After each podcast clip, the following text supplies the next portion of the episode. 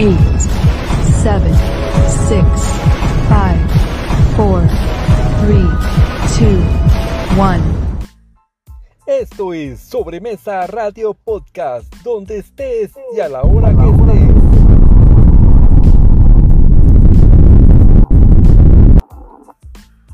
Hola, hola, buenas noches, sean bienvenidos a otro jueves más. Hoy pues vamos a tener un tema súper, súper especial, así que sean bienvenidos a una noche más. Pero como bien sabemos, no estoy sola, vamos a, darle paso a nuestros compañeros. Bienvenido Diego, Dave y Anae, ¿cómo están? Bienvenidos. ¿Qué tal? Hola, hola, súper contenta de estar aquí otra vez con ustedes y pues soy Anae Pacheco y hoy creo que va a ser de verdad una noche espectacular que traemos grandes sorpresas, así que quédense con nosotros hasta el final. Bienvenido Dave. Eso, muy buenas noches. Eh, realmente, pues contento, feliz. Noveno programa que estamos acá, otro jueves más, con todo el ánimo y toda la disposición de hacerles pasar lo mejor posible en la siguiente hora, hora y media, o puede ser un poco menos, un poco más, pero lo importante es que se la pasen muy bien, nos dejen sus comentarios y bueno, pues continuamos, Diego. Sí, ¿cómo están? Buenas noches, siempre un placer estar con ustedes aquí otra vez, es el noveno programa ya, Diego, soy Diego Castañeda y qué, qué alegre, qué alegre de veras, me, me, espero todos los jueves con ansias para este programa y hoy va a estar cargado de, de mucha información. Sí, Exacto. un recorrido, ah, un recorrido. Ah. Vamos a tener aquí nuestra clase de historia. Bueno, gracias a Dios, ¿verdad? Que hasta que nos encontramos acá otra noche más. Y como bien lo decíamos, vamos a estar hablando de historia, los lugares históricos de nuestra querida Guatemala. Ahí sí que si ustedes pues saben o recuerdan de unos lugares incógnitos de ustedes que, de infancia o en la actualidad, ¿no? Donde hayan ido o donde hayan ustedes pues eh, conocido, ustedes nos pueden indicar y pues lo vamos a, a, estar compartiendo. Y si saben de lugares que ustedes digan, tienen que ir a conocerlo, pues los vamos a ir a conocer. Bueno, pues empezamos a, ya de lleno. Comenzamos. A ver, ¿quién quiere empezar? Hablemos del terruño, digo yo. ah, bueno. Terruño, divino tesoro. cabal, cabal. Bueno, eh, empecemos entonces. Eh, yo les voy a dar un pequeño eh, recorrido por algunos lugares, se puede decir turísticos, históricos de mi Zacapa querida.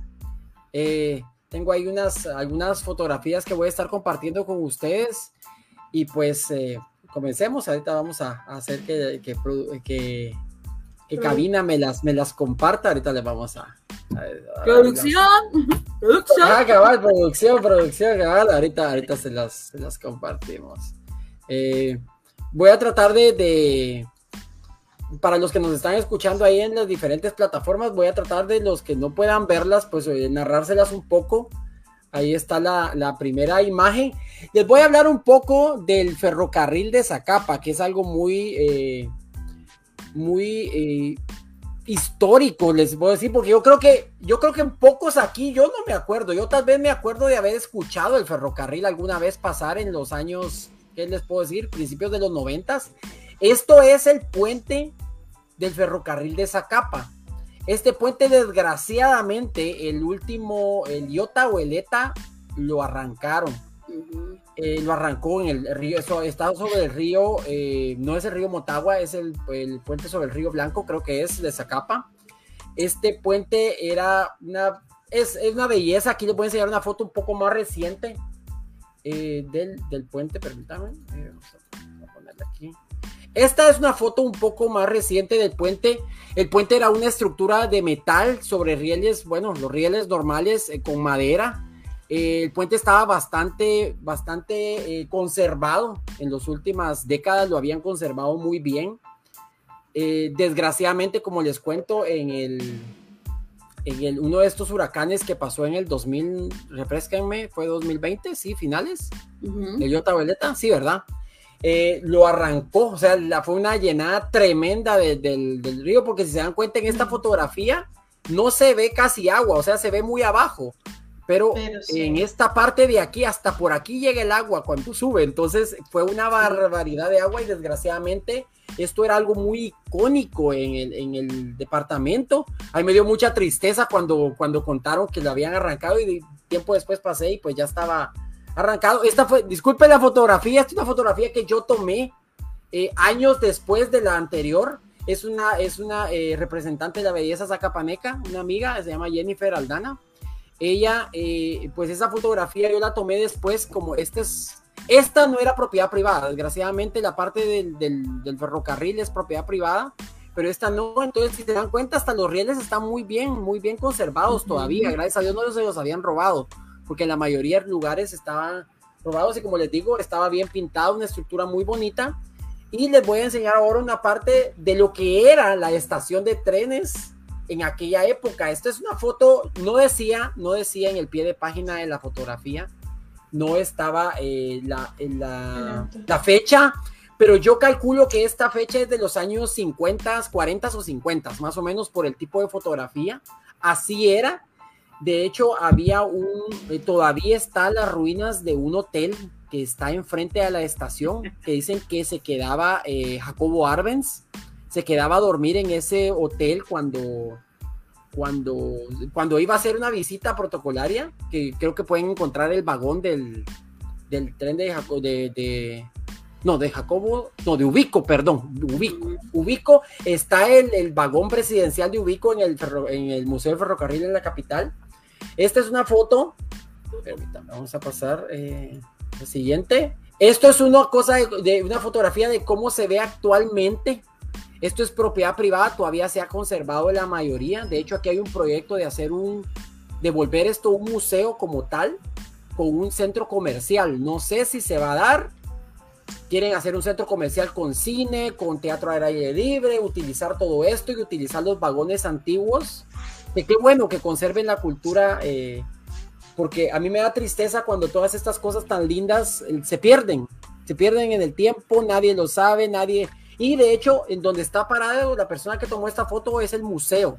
La parte de abajo es privado, la parte de arriba es el museo del ferrocarril de Zacapa. Si lo quieren visitar, los invito. Aparte del museo, hay otros museos en Zacapa. El museo está muy, muy bonito, tiene muchas cosas que se utilizaban en esa época en el del museo. Y esta parte de abajo dicen que van a hacer eh, hotel con todos los vagones antiguos, los van a convertir en hotel, en cuartos, en Entonces está muy bonito el proyecto, ojalá que se dé y que logren conservar todo esto porque prácticamente está llevando agua. Eh, entonces, esta es una de las fotografías, les voy a enseñar otra fotografía. Disculpen, la foto siempre son fotos tomadas por mí que logré todavía entrar cuando todavía no era privado. Y esto es una parte de lo que se ve en la parte de atrás. Esta es una amiga también, eh, modelo que nos tratamos de, tomar esa fotografía de época para hacer un poco de esa época. Y la parte de atrás era donde la gente se paraba a esperar el tren. Todavía se conservan los, eh, los, eh, los rieles y todavía está bien, bastante conservada la estación. Se ve todavía la lámina original y todo, pero sí es una parte de propiedad privada como tal pero está muy, muy, muy bonito. Permítame, vamos a seguir. Esta siempre es las maquinarias. Esta maquinaria está, como les digo, llevando agua. Eh, está bastante conservado por dentro. Como es metal, está, está corroyéndose, pero no, sé, no, no tanto. Y esta fue una de las partes que está hasta el fondo, donde había una galera donde guardaban toda la maquinaria, todos los vagones, todas las máquinas y todo. De hecho, hay una rampa en el centro de, de, de este patio de máquinas la rampa es rota, eh, gira para poder cambiarle la orientación a los, a los trenes. Entonces está muy interesante. Ojalá que todo eso pues lo rescaten ahora que van a, van a hacer este centro comercial. Y les quiero enseñar otra parte de mi Zacapa querida, que es el Museo Paleontológico de Estanzuela. Yo creo que eso la mayoría que han pasado por aquí en algún momento han oído aumentar esto o han pasado. El, el museo está bastante completo, aunque no es tan grande es, fundado por, una, eh, por un americano en el año de 1974 en Estanzuela. Yo he ido bastantes veces y últimamente han como que cambiado un poco el recorrido y está más bonito. Porque ahí como ven hay un mamut que encontraron de hecho en Estanzuela y hay un perezoso gigante que se ve en la parte de atrás y del otro lado, enfrente a esta fotografía, hay una ballena que encontraron también en todo esto de, del museo. Entonces es un lugar también muy bonito que se sigue conservando desde 1974 con ciertas mejoras si lo quieren visitar. No me recuerdo cuánto cobran, ahí sí les fallo en cuánto cobran. Esto es algo que ahí estábamos detrás de cámaras, detrás de backstage, como dirían, comentando. Yo creo que todos saben lo que es una molienda o como dicen aquí, trapiche. que estábamos hablando de, trapiche, trapiche. eso. es, ¿Cómo era que se decía? Cabal, cabal, yo diciendo trapiche y los demás conociéndolo como molienda. Esta es la molienda Camposanto que está en Teculután. Esta es una fotografía documental que a mí me pidieron hacer hace más o menos unos cinco años. Esta es la máquina que se utiliza para poder moler y sacar la miel del, de la caña, del jugo de, del jugo de la caña. Esto ya es, perdón, me adelanté un poco. Este es el proceso donde ponen a hervir eso para crear una, eh, lo que le dicen una melcocha, una miel, una miel de, de, de azúcar, del azúcar de la, de la caña. Esto ya es, ya donde lo están probando, que le pegan un, como, como la paleta a la, a la mezcla, a lo que está hirviendo, para saber cómo está la textura, porque yo le preguntaba, mire, ¿por qué le pega? Va? Es que fíjate que, que la consistencia se tiene que ver así, pegando, o sea, una paleta de madera para ver, eso es delicioso. Para los que han probado la panela de dulce o la melcocha como tal, que es un poco más eh, que bueno, el que tiene malos los dientes, yo creo que se le van ahí todos. ha pegado todo ahí. Yo, le, yo les mencionaba, yo te mencionaba, Diego, una, una cosita, de que cuando yo la probé en Esquipulas, yo la probé con una hoja de limón. Ah, era un, pues. ajá, entonces lo daban como en una palanganita y a uno lo probaba pero era em, la panela dulce con la hojita de limón, entonces ya era como que fuera medio limonata, así, ¿verdad? Algo Exacto. así. Deliciosísimo, Esto, es, esto aparte de que, bueno, es, es, azúcar, definitivamente no es muy saludable que digamos, pero no tiene ningún otro proceso de que le echen alguna cosa, o sea, es muy natural. Es muy natural. De hecho, yo creo que no aguanta una persona comerse mucho de esto. Esto es un, esto es un gustito y ya. Y de hecho, eh, la panela de dulce se utiliza para otro platillo, que es los eh, famosos eh, molletes. Se hacen los molletes y todo, todo aparte para otros platillos más, ¿verdad? Pero de que me recuerde ahorita la panela se utiliza, ahí está la famosa panela de dulce, así queda el producto final, ya metiéndolo, disculpen, en estos recipientes que se ponen a secar. Me decían que no me recuerdo, me falla eh, alguien que sepa, me diga, pero es más de un día que se pone a secar esto para que quede totalmente como lo están viendo aquí. Y el otro producto que vende, que la gente va y se ven en bicicleta, en moto, en carro, a veces los palos saliendo por las ventanas y todo, que esto es una caña que la meten en la mezcla todavía sin, eh, sin solidificar y le dan vuelta, le dan vuelta como para envolver la, la, melcocha en la caña. Entonces esto ya se vuelve un poquito más duro estando en la casa y se puede estar con uno, está comiendo así por los lados y voy a pasar días comiéndose eso. Solo que no se llene de hormiga, ¿va? Entonces... Eh, por aquí esto, esto, es algo, que se puede visitar aquí en Teculután. Eh, no me recuerdo exactamente los tiempos de molienda, pero lo publican en la página del hotel eh, Turicentro, creo, Teculután. Lo pueden estar verificando para los que quieran vivir esta experiencia de ir a comprarme el coche y todo. Yo les puedo avisar también, yo puedo, estar pendiente y ponerlo aquí en la página del, del, podcast para que estén pendientes por si alguna vez quieren decir, bueno, yo fui a un trapicho o una molienda, ahí está. Y este, esto les quería enseñar, esto es el Turicentro, de lo que pertenece la molienda. Esta es la primera piscina, según me comenta mi papá, de Teculután, de los años 60. Esta piscina todavía existe, está en vigencia, es, es del Turicentro Teculután, que de hecho también es la primera gasolinera, ya no como tal la marca que era antes, que no me acuerdo si era Chevron o qué marca era en esa época, pero es la primera gasolinera. Tanto que dice mi papá que en esa época, en los años 60, a la persona que estaba haciendo la piscina tan honda, dice que estaba como, como en piedra, o sea, bien duro donde estaba construyendo y le decían, usted está loco, aquí no va a pegar una piscina, ¿cómo va a hacer eso? Entonces, y miren, o sea, casi tiene creo que 60 años ya más la piscina, entonces ahí está todavía, se puede visitar actualmente y eh, es, es la, como les digo, la primera piscina de, de Teculután. Esto les quería enseñar porque me pareció muy interesante. Esto está, eh, no está en Zacapa como tal, está, es vecino de Zacapa, se llama la Estancia de la Vid, en kilómetro 100, carretera al Atlántico. 99-100. Esta es la casa del expresidente Lázaro Chacón. Esta es una casa que él tenía. Esta, estas fotografías tienen más o menos unos 10 años, 15 años de antigüedad.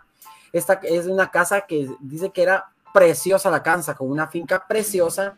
Desgraciadamente, aquí como les estaba comentando a mis amigos, aquí no hay, eh, aparte que sea algo de gobierno o algo así, no está aquello de poder eh, preservar la historia de Guatemala como tal. O sea, solo que sea algo demasiado importante, porque yo creo que aquí hay casas en Guatemala que vale la pena ser preservadas para la historia. A mí me, me sorprende mucho muchos países que dice, ah, la casa de que nació fulanito de tal, ahí está todavía como tal, va, ahí uno la puede visitar, aquí no. Aquí donde está la casa de fulanito, ah, fíjese que señor, ahí era la casa, mire, pero eso ya la botaron, hicieron un...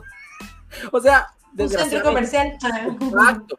Esta casa se, se, conserva, entre comillas, todavía. Eh, una mi tía la visitó el día de hoy y me, me, me, compartió. Esta no es la foto que me compartió. Les voy a enseñar porque quería enseñarles esto de cómo era hace unos 15 años. La casa ya está en abandono total, pero la visita mucha gente porque dicen que es una casa muy bonita. Tenía muchas lámparas que habían traído de Europa. El presidente era, hacía muchas fiestas aquí y todo. Esta es la casa eh, se puede visitar actualmente, parece, bueno, hoy la visitó mi tía, pues y dice que la dejaron entrar y todo, es un poco escondido el lugar. Y así está al día de hoy, esa foto es del día de hoy, esas me las compartió eh, mi tía, que si me está viendo por ahí, eh, tía chata, muchas gracias por las fotografías.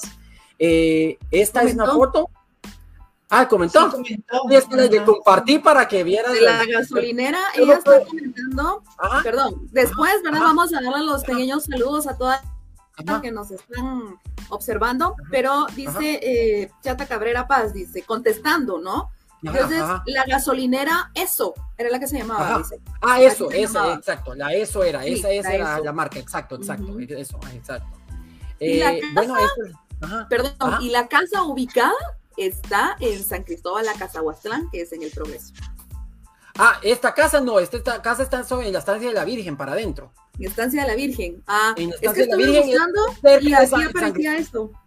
Ajá, pero esta, esta es Estancia de la Virgen porque de hecho ahí entraron, eh, está a 28 ah, kilómetros del asfalto, pero como está mucho más, o sea, 28 kilómetros, 28 minutos y como unos 11 kilómetros, pero hay camino de terracería, pero está bastante bueno.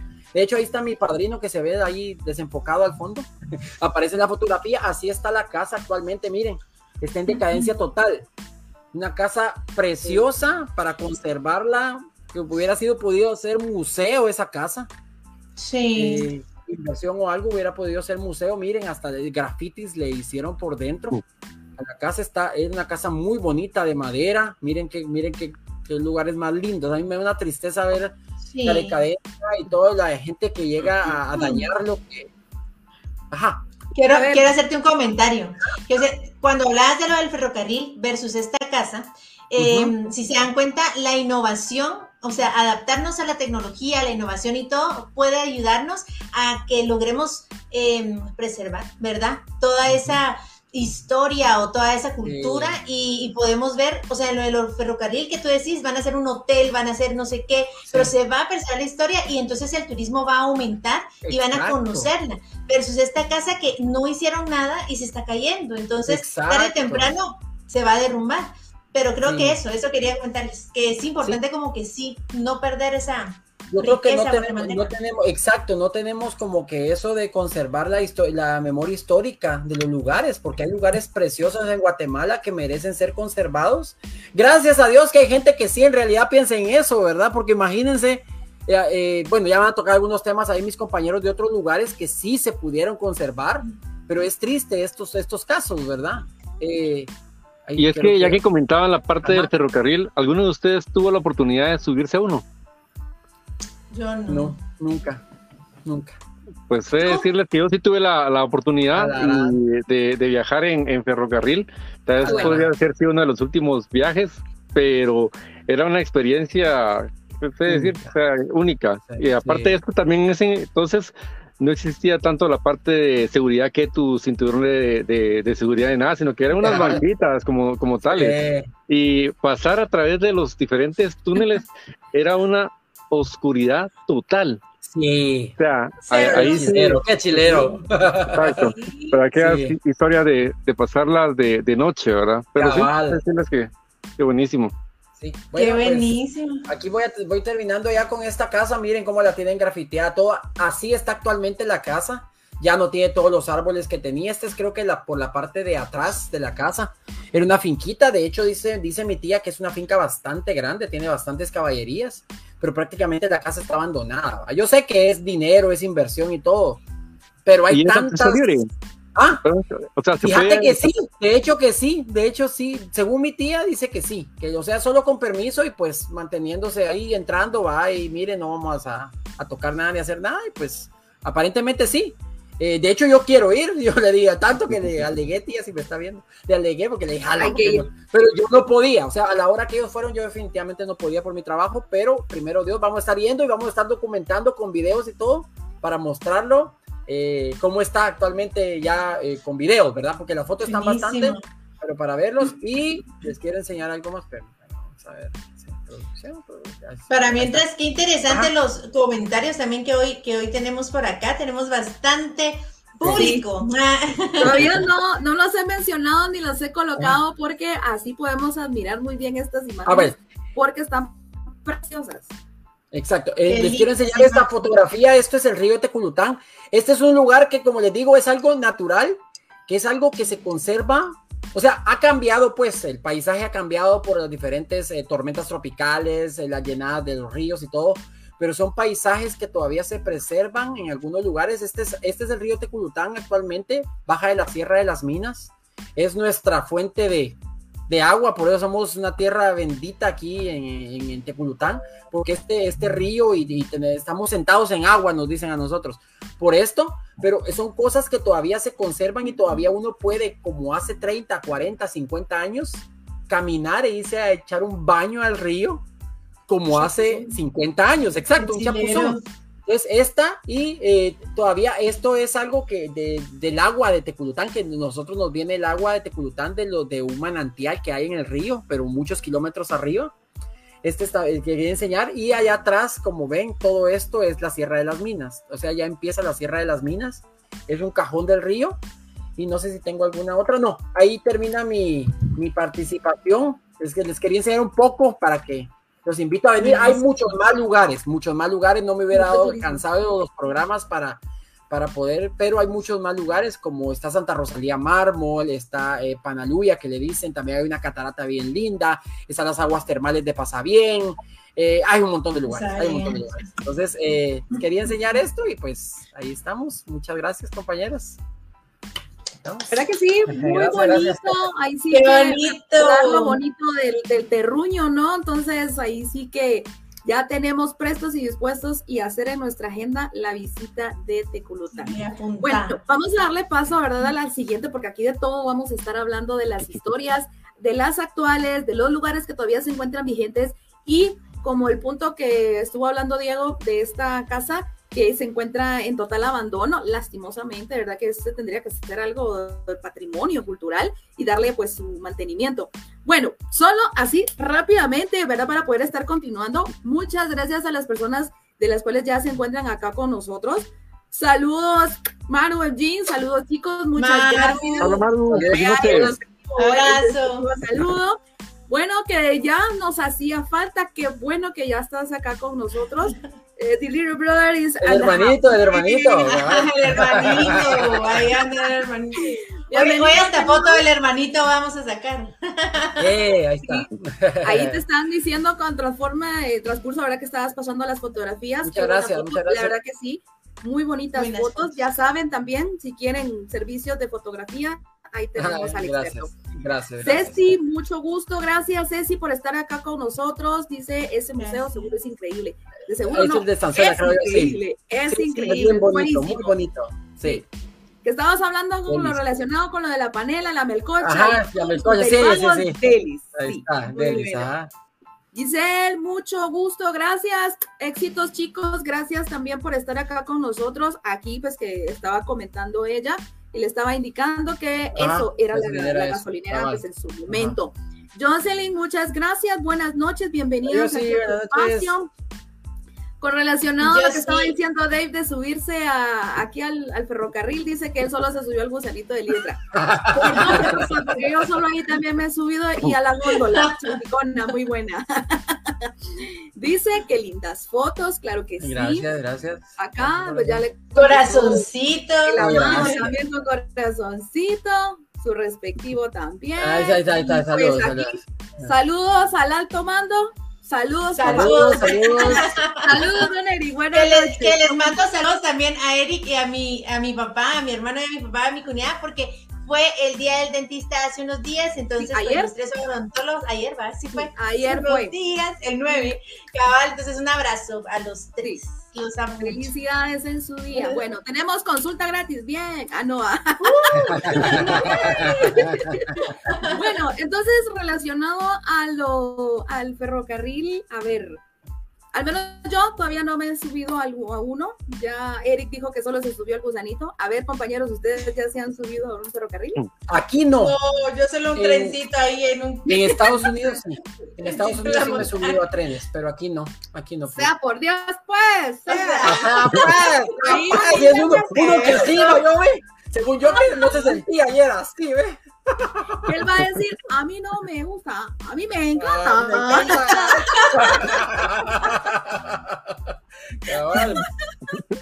Cabal, cabal. Bueno, a ver, contanos de, yo digo que tú sí ya te, te has subido uno, ¿verdad? Ya, ya. Sí, sí tuve la oportunidad de subirme a uno de los eh, ferrocarriles, justamente de viaje hacia Aguascalientes, todavía me recuerdo que era el, el viaje hacia ahí.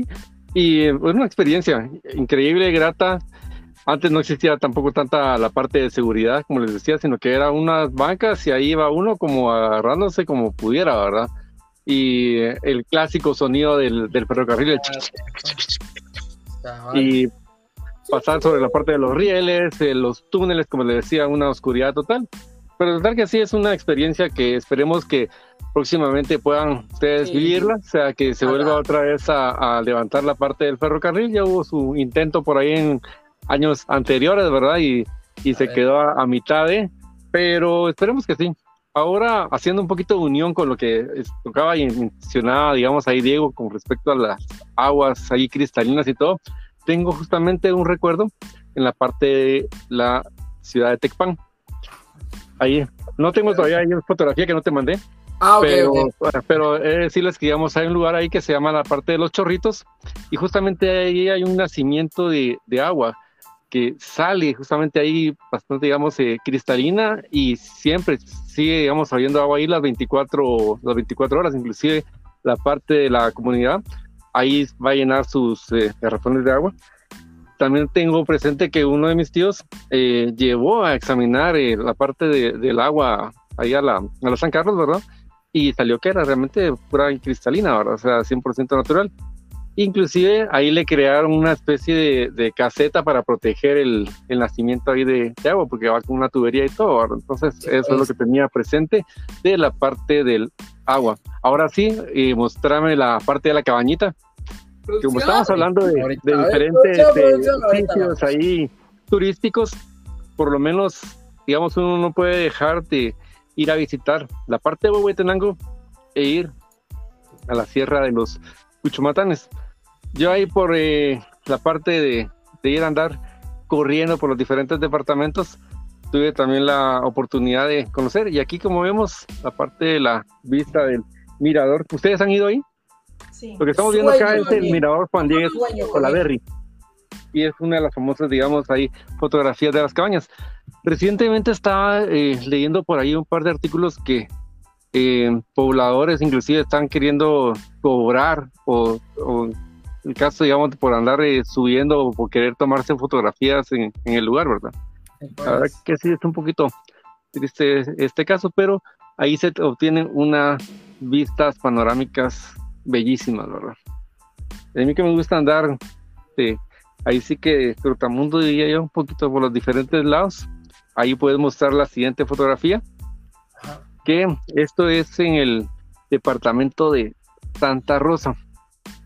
Esta es la cascada, los amates, lo que estamos viendo en, fotografía. quiero ir a conocer yo. justamente ahí, es para llegar en un carro 4x4, porque realmente el camino pues es bastante empedrado, ¿verdad? Yo por lo menos cuando tuve oportunidad de conocerlo fue hace unos, em, digo que unos 12 años o 14 años aproximadamente. No era, digamos, tan, tan conocido en ese entonces. Y les digo que ahí fui a practicar rapel. Hacer rapel en esa cascada fue unas experiencias máximas, porque estás allá a la par prácticamente de la, de la cascada, vas eh, bajando, vas descendiendo y pues una vivencia ahí que, que, no se, que no se olvida. Ahora ya es un poco más eh, turístico, un poquito más eh, accesible, diferentes agencias vienen y te ofrecen el paquete para ir a visitar la famosa cascada de los amates, así que eso digamos, podría mencionar yo como los dos lugares ahí que, que más me han gustado. ¿verdad? Sabemos que Guatemala tiene una infinidad de, lugares y siempre que hablamos de turismo se menciona que Tikal, que hablamos de parte de Coance, Muchampe, ya muchos han tocado la parte de ese tema. Entonces yo quería ver un poco más y pensar también en la parte, digamos, de la ciudad capital. Ahorita ya puedes quitar la, la imagen, Diego, gracias. Ya nos quedamos los cuatro aquí en, en cámara ahí platicando un poco. Y podríamos decir que eh, algunas veces no se necesita tanto salir hacia parte, digamos, de diferentes departamentos, sino que más bien aquí en la ciudad capital tenemos tanto por, por ver, tanto por realizar, tanto por conocer. Podemos empezar con la parte de la zona 1. En la zona 1 tenemos el famoso Palacio Nacional, que ahora es el Palacio de la, de la Cultura, donde pueden, digamos, realizar diferentes visitas. Ahí está el centro histórico, está la catedral, ¿Alguno de ustedes visitó alguna vez alguna biblioteca para hacer alguna tarea? ¿Verdad? Yo solo Diego, en las sí. aquí, yo participé. Yo, yo, yo sí, pero en la no conozco, no conozco. Yo en la biblioteca de la zona 1 no, pero en la, en la UCEC sí, biblioteca tampoco. sí. Yo aquí la de mi pueblo estaba muy completa. Exacto. La, la experiencia es, le podría decir, digamos, única. El hecho de irse a los famosos ficheros ¿verdad? Ir a buscar ahí el, los datos de dónde es que se ah, encuentran los, los, libros, pasar la, la, libretía y decir F tal, libro tal, estantería tal, y quiero que vengan y me lo traigan. Y ahí estaba justamente como bien indica Diego, la parte de una, una ficha que uno llenaba y, dejar su carnet de estudiante para que te pasaran el, el libro y poder eh, consultarlo. Yo sí tuve la oportunidad de visitarla en su momento la, la, Biblioteca Nacional, ahí para poder hacer diferentes trabajos, o se reunía uno y ahí sí era la parte de decir silencio, ¿verdad? Porque cualquiera que estuviera haciendo inclusive te sacaban, como bien indica ahí Pau. Sí, también eh, Biblioteca Nacional, me llevaron una vez y a mí me encantó, yo no me quería, ahí sí que me encanta, porque fui con mi hermana, mi hermana tenía que hacer un trabajo de la universidad, se fue a investigar unas cosas y me empezó a sacar a mí fechas que ella se recordaba de la historia que había pasado ese día en la historia, el día de mi nacimiento, cosas, qué lindo para los que no han ido, la Hemeroteca Nacional y la Biblioteca Nacional son lugares que tienen que ir porque tienen que ir. Sí. Para darles una idea de, como bien indica Diego, la Hemeroteca Nacional ahí se encuentran todos los diferentes eh, diarios, periódicos, entonces eh, es de ir a, buscar, imagínense, digamos, eh, ver algún periódico, ¿qué pasó el 4 de febrero del 76? La edición después del terremoto, ¿verdad? O sea, ver algo tan sencillo como los diferentes anuncios, ver ahí la parte de los precios que antes estaban los diferentes, digamos, artículos, comida, restaurantes, como tal. Entonces, ahí es, digamos, un bonito lugar para poder ir a darse una, una vuelta, ¿verdad? Y ahí más adelante nos indicará un poco más allá a nadie por esos sectores. Pero, ¿qué más tenemos acá de, de lugares aquí históricos como tales? Les podría decir que algo que también disfruto es eh, la parte del zoológico. ¿Quién ha ido al zoológico, la Aurora? Sí. Todos. Yo ahorita Lindo. tengo rato Exacto. de no, de no. Yo, ahora es- yo amo ir al Pero- zoológico. Ahora está Pero más lindo decirles- todavía. que sí es increíble cómo al pasar el tiempo se ha ido modernizando y ha ido, digamos, eh, cambiando. Yo por lo menos recuerdo las primeras veces que fui a la parte del, del zoológico, uh, hace muchísimos años, que inclusive las jaulas eran grandísimas. Eh, jaulas. realmente los animales pues, tal vez no tendrían el suficiente tal vez, eh, mantenimiento porque realmente por muchos años el zoológico como tal no había digamos algún cambio, ¿verdad? Eh, y tengo digamos ahí muy bonitos eh, recuerdos, inclusive ahí estaba cerca el monumento a Tecumán, que pareciera como que si lo hubieran movido, pero no, simple y sencillamente Sí. fue digamos bordeado y trasladado a toda la parte del, del zoológico como, como tal. Eh, ahora pues ya hay más eh, animales que podemos eh, ver que antes no se tenía, digamos, eh, acceso más que todo a poder verlos por televisión o algún álbum de fotografías o alguna, digamos, eh, enciclopedia, ¿verdad?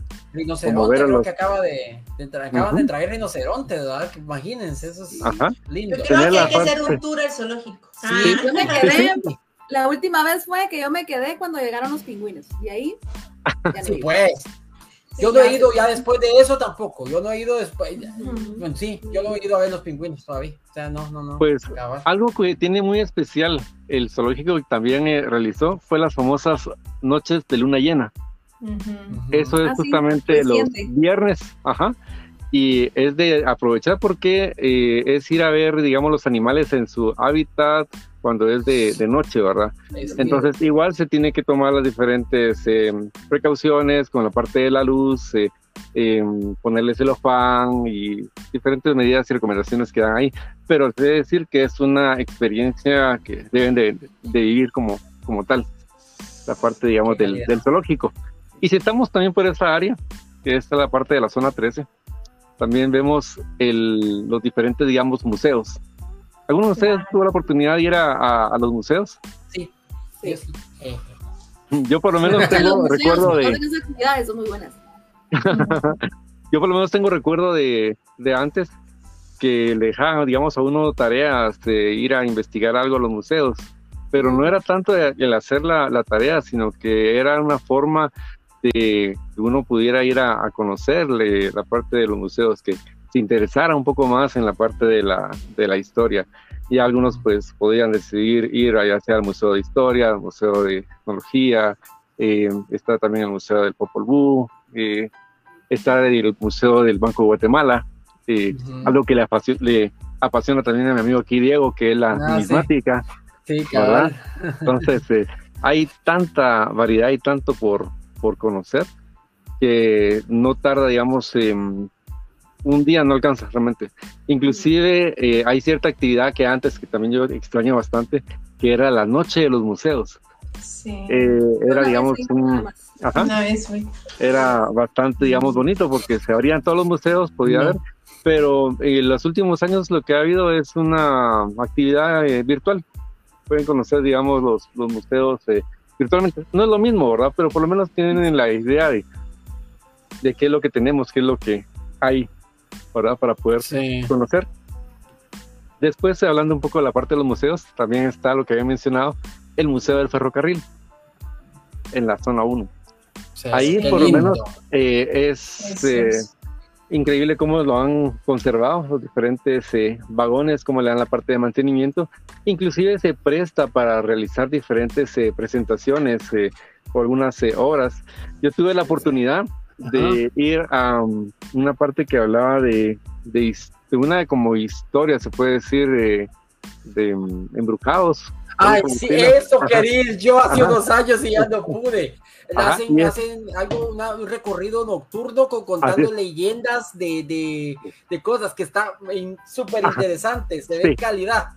Y Sí. es de decirles que esa experiencia, wow, fue increíble. ¿Por qué razón? Eh, la parte de los actores que tenían, se encarnaban muy bien el personaje, la parte del maquillaje, eh, estabas pasando y de repente aquella parte del suspenso que se ha perdido un poco, que ya no es tanto el clásico que te, que te asustan, sino que vas pasando por una parte, se van apagando las luces, pasabas por un, uno de los vagones y empezaba a, a tronar la, la parte de, de la madera.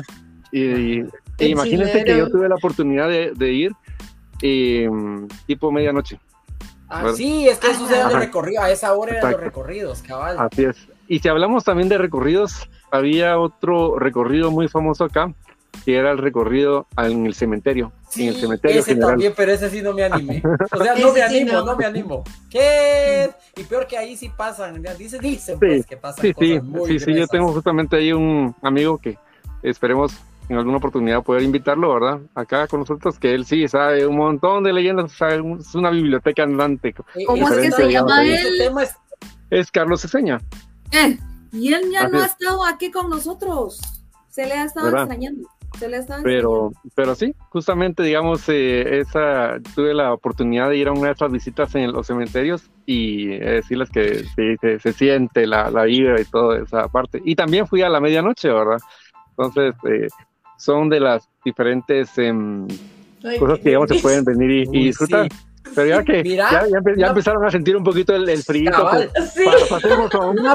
Recuérdenme cómo se llama el historiador guatemalteco que murió hace unos años, Carlos Gaitán era, como me, di, cuando, como me lo es cuenta. Tú, es de la calle donde tú vives. donde tú vives. Qué lindas esas historias para los que quieran oír historias eh, de leyendas de Guatemala del folclore guatemalteco, se lo recomiendo. Yo creo que lo pueden encontrar en YouTube. Carlos Gaitán, como me lo cuentan, como me lo cuentan, te lo cuento, aunque no sé, así empezaba. Me encantan, a mí me encantan las leyendas de él. Muy buenas, muy buenas. Bueno, yo les tengo una propuesta al aire entonces a todos. Yo creo que un programa puede tratarse de eso, de, leyendas, de Guatemala. De Guatemala. Sí, de verdad. Uh, podemos hablar un montón. Uy, ahí tengo buenas yo. sí, sí, sí, sí. Y después la NAE no duerme. Así, Así va. Con las luces encendidas. Ajá, todas las luces, cabal. Buenísimo ese, ese libro de la calle. Sí, cabal. Sí, sí, sí. Es Héctor Gaitán. Héctor Gaitán, sí, perdón. Héctor, Gaitán. Pero como ya está un poquito, como un poquito de frío, ya está así como que ay, la, la, la noche eh, está un poquito fría y todo. Pasemos a un poquito más de, de día. Y es que algo más que también tenemos aquí en la, en la ciudad eh, es eh, la parte del mapa en relieve en el hipódromo. Es una, es una belleza, la verdad. Qué risa. Aquí para los que están ahí eh, escuchándonos, Aquí estaba comentando el hermano de, de Anae que dice que le consta que ella no, no duerme. No, no va a dormir. Es que nosotros sí, nos sentábamos a leer el libro, o sea, de verdad, y entonces sí, yo sí soy bien miedosa, pero entonces sí, después pues no dormía. Pero, hablando de todo un poco, como les decía, la parte del mapa en, en relieve, sea, es, eh, es también otro lugar que también tienen que, que, visitar y es algo único realmente, digamos, en el mundo, se podría decir, eh, la belleza de este mapa en, en relieve. Y aprovechar también la, la visita ya al hipódromo del, del, norte con los famosos uh, toboganes y los diferentes uh, juegos que hay por ahí, ¿verdad? Y si hablamos de, de parte de, de, juegos, ahí también está la parte de, de Esquilandia, ¿verdad? ¿Quién no se recuerda la parte de, de Esquilandia? Lugares ahí bonitos y todo. Pero, ¿Se, acuerdan de, ¿Se recuerdan de Buenaventura? Sí, yo sí. Ahí vamos todos los domingos. feliz. Es donde está actualmente el Walmart de, de Roosevelt. De Así Roosevelt. Es, justamente. Ajá. Ahí, Qué lindo lugar para los que pueden. Hay algunos videos, creo, donde pueden sí. ver cómo era Buenaventura, sí. que yo creo que lo derrumbaron a finales de los noventas, eh, más o menos, creo que ya se acabó. Pero qué lindo, exacto, Buenaventura. Qué lindo lugar. Era un parque de diversiones. Ahora pues ya está el IRTRA con sus animatrónicos y todo, pues. Eh, pero sí, no, que... sí, y es que sí, pero parte de lo que estaba en Buenaventura se fue al IRTRA. Ah, bueno, qué bueno, Ajá, qué bueno. Parte de lo qué que bueno. estaba en Buenaventura se qué fue bueno que lo era... rescataron, porque qué sí, triste que sea. sea era un lugar precioso. A mí me precioso. encantaba ir ahí, nos llevaba mis el que le quiso, el que le quiso dar un parecido con, con Buenaventura era Carrusel. Y Carrusel ah, había uno en la esquina, cabalmente en la zona 14, con el monumento, con el monumento, dirían, con el monumento a, a, Juan Pablo II, ahí enfrente. Ah, ya. Entonces, uh -huh. ahora es X negocio de carros, si no estoy mal. Pero creo. cabalmente, sí, pero cabalmente ahí fue uno de sus inicios. Y Carrusel también intentó llevarlo al hipódromo. pero no Mm, funciona, no, no, no está. funciona. Lo único que sí he mantenido es el resbaladero gigante, que ese sí me encanta. Y, Sí. y solo eso es lo que ha establecido, ¿no? Entonces, lamentablemente con los juegos sí ha venido decayendo un poco, pero pues las tradiciones son buenas y los años 80 con 90, bienvenidos. Ah, Ah, sí, cabal, cabal. Inclusive, como menciona la parte de Esquilandia, Esquilandia se trasladó a lo que es también la parte del IRTRA. Mm, pues. Y otra parte también está ahí en el, en el zoológico, o sea, ahí se ha ido partiendo ahí. Pero justamente qué bueno que ahí tocó el tema ahí, eh, Eric.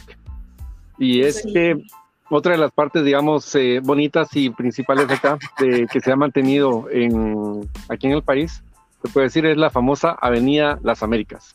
Exacto. Y es que la Avenida Las Américas se creó en conmemoración de la creación de la OEA, de la Organización de Estados Americanos. Sí, pues.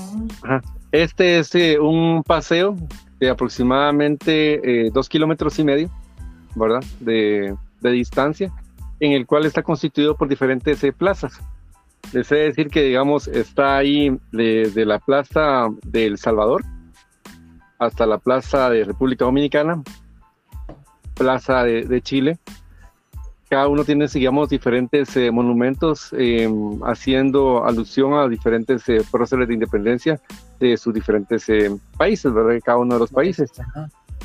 Pero digamos, entre las bases emblemáticas se puede decir o que uno está mm, más a la vista, está, digamos, la Plaza Argentina.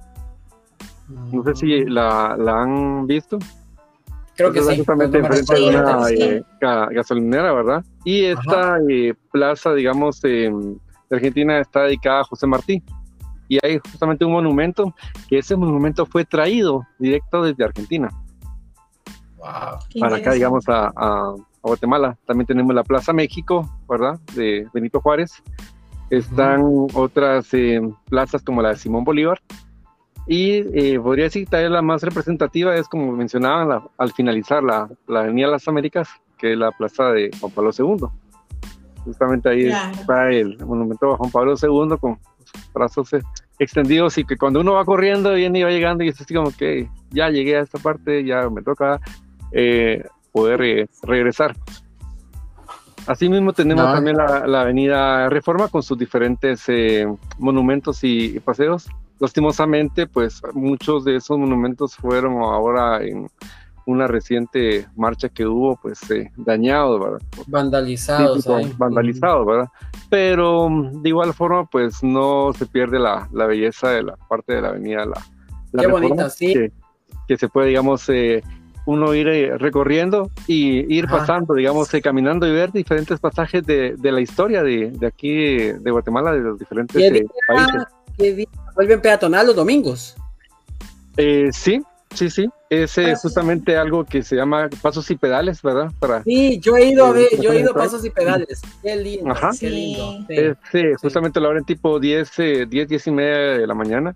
Hubo cierto momento en que también estuvo cerrado por eh, temas de, de lo de la Pandemia. pero ahorita nuevamente pues eh, se ha ido los últimos domingos y sí ha estado, digamos, eh, aperturado ahí y bastante Qué gente. bonito. Y es curioso porque la mayor parte de concentración de personas prefiere estar ahí caminando en la parte de la Avenida Las Américas y está un poco más libre la parte de la, de la reforma. O sea que para los que les gusta correr, pues pueden aprovechar un poco más la parte La de la Avenida Reforma. La Reforma que la Avenida Las Américas. Las Américas. Ah, ¿Verdad? ok. Justamente ahí eh, para poder eh, conocer un poquito más aquí de la parte de la ciudad de Guatemala y lo que se ha ido conservando, ¿verdad? Buenísimo, No sé si buenísimo. alguien iba a hablar un poco de, de la parte de, mm, de cierto desfile que hubo en su momento. Yo no lo voy a mencionar. Si quieres mencionar, Pau, ¿lo vas a mencionar?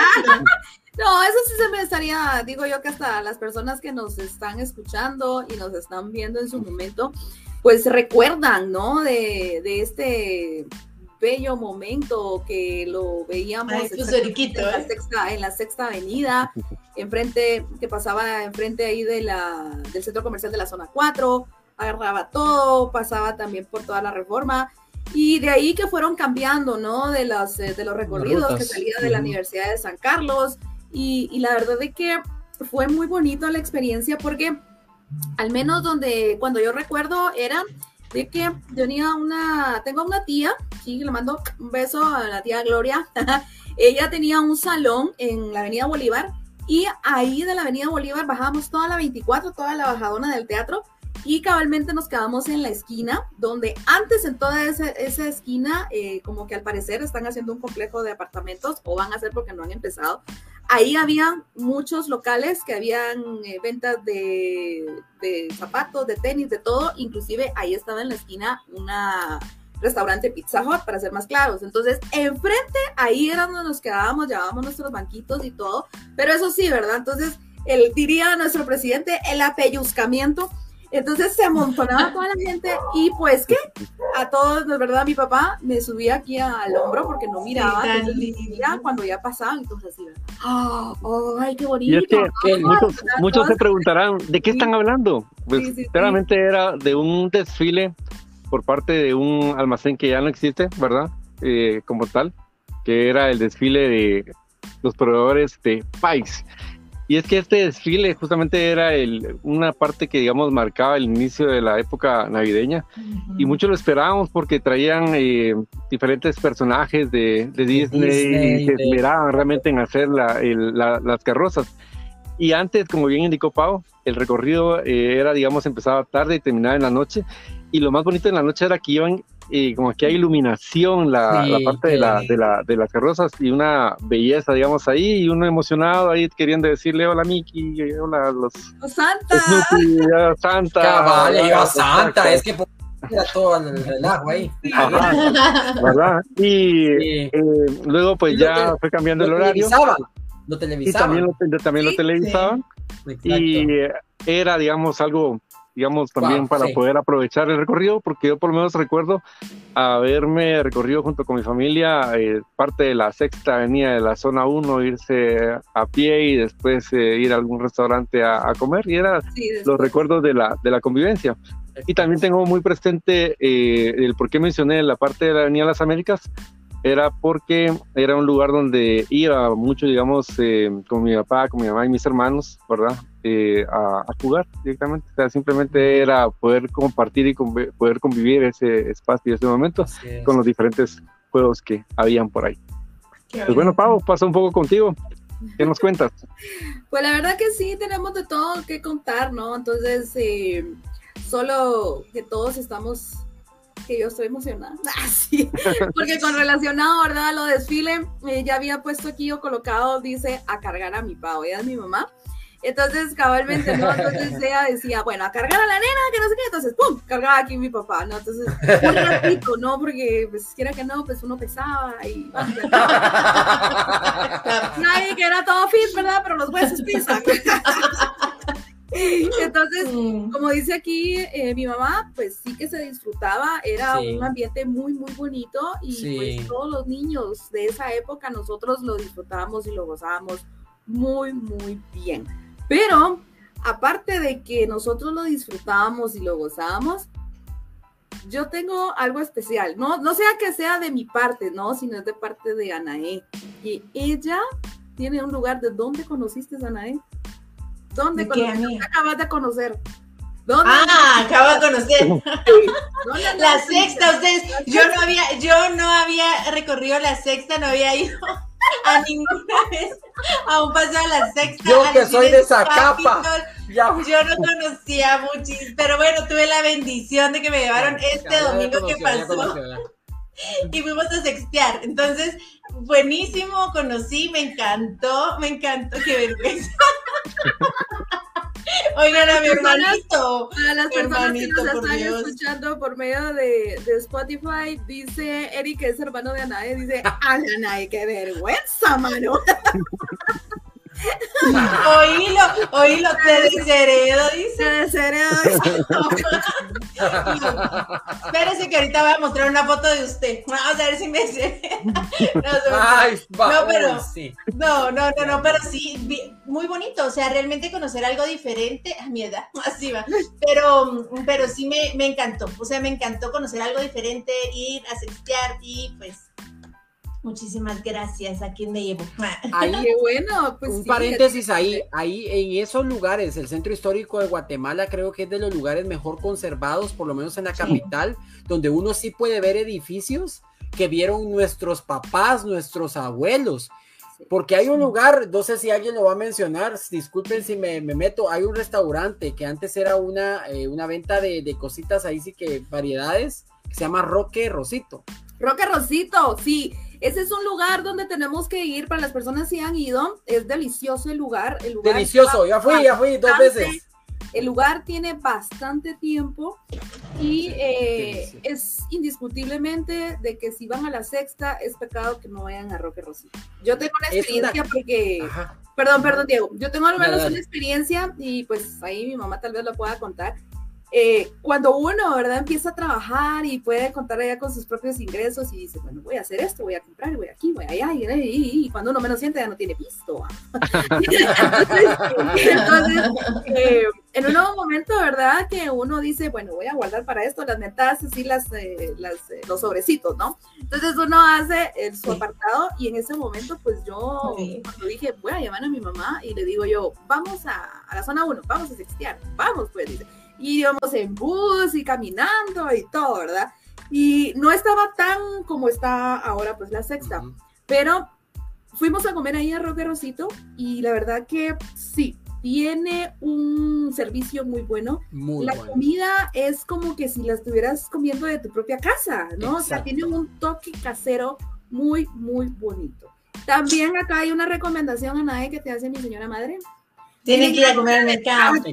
Muy bien, vamos a ir a comer al mercado. Querer va a llevar su caldito de res, su caldito de pata, pase adelante, mijito, adelante, mi vida, mi cielo. Ahí te tratan con amor, mira que tenés que ir y mira de de ahí. ¿Saben dónde, ¿Saben dónde sí fui a comer al mercado? Cuando Ah. hice mi EPS en Chiquimula.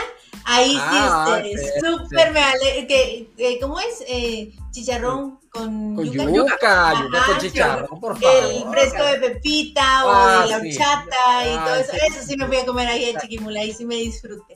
Me Ahí en muchísimo eso. este Rosito hay un eh, hay una pizza que es de aguacate, es una recomendación muy buena, es una pizza deliciosa, pero deliciosa. Yo tuve la oportunidad ahí. Voy a empezar a anotar así todo. Sí, que- y ese, ese lugar, eh, hablando, es una cápsula del tiempo.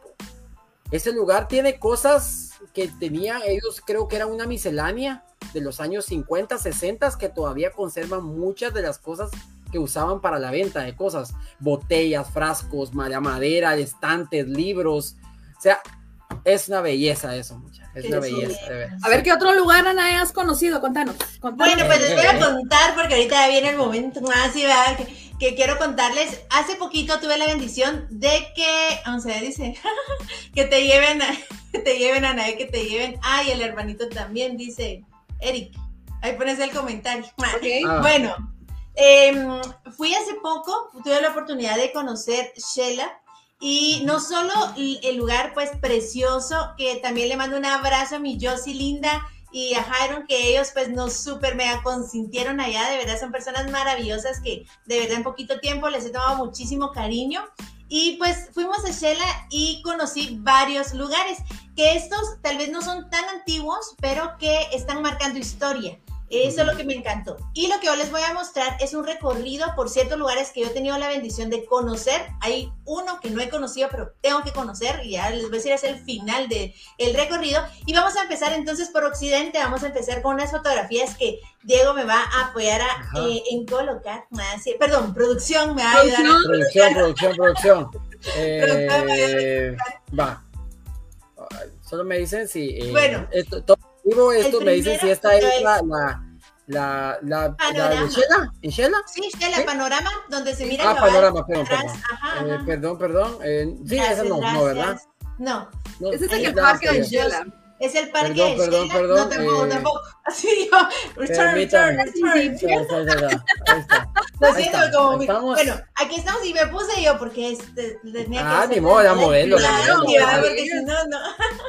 en esta fotografía lo que se mira es ese lugar hermoso, panorama. Me encantó porque aparte la comida deliciosísima, se logra ver parte de esa bella ciudad de Shela y creo que, que es un lugar que está marcando historia en, en, Guatemala y por eso me llamó muchísimo la atención. Las personas que viajan a Shela tienen todas las medidas, eso me gusta también porque tenían todas las medidas para ahorita que estamos en época de pandemia y pues realmente un lugar que tienen que ir a conocer. Ese es el primero panorama.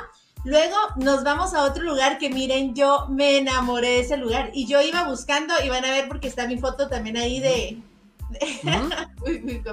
Em, de, eh, ahorita les digo, el siguiente lugar es Highland Natural Park se llama, que es un lugar en donde hay casitas de colores. Ah, ya, ya, ya, Muy bueno ahí, miren, buenas. Hermosísimo. Y yo iba ahí por las casitas de colores, sí, pero buscando el aguacate gigante para tomarme la foto. Yo soy fan de los aguacates, para los que están oyendo. Próximamente es mi cumpleaños. Nada, A ver la fecha de una vez, diga. 19 de febrero. 19 de febrero, faltan nueve días para ese día tan especial. No, pero ahí está la foto. Ahí estoy en, Guac en Guacalón.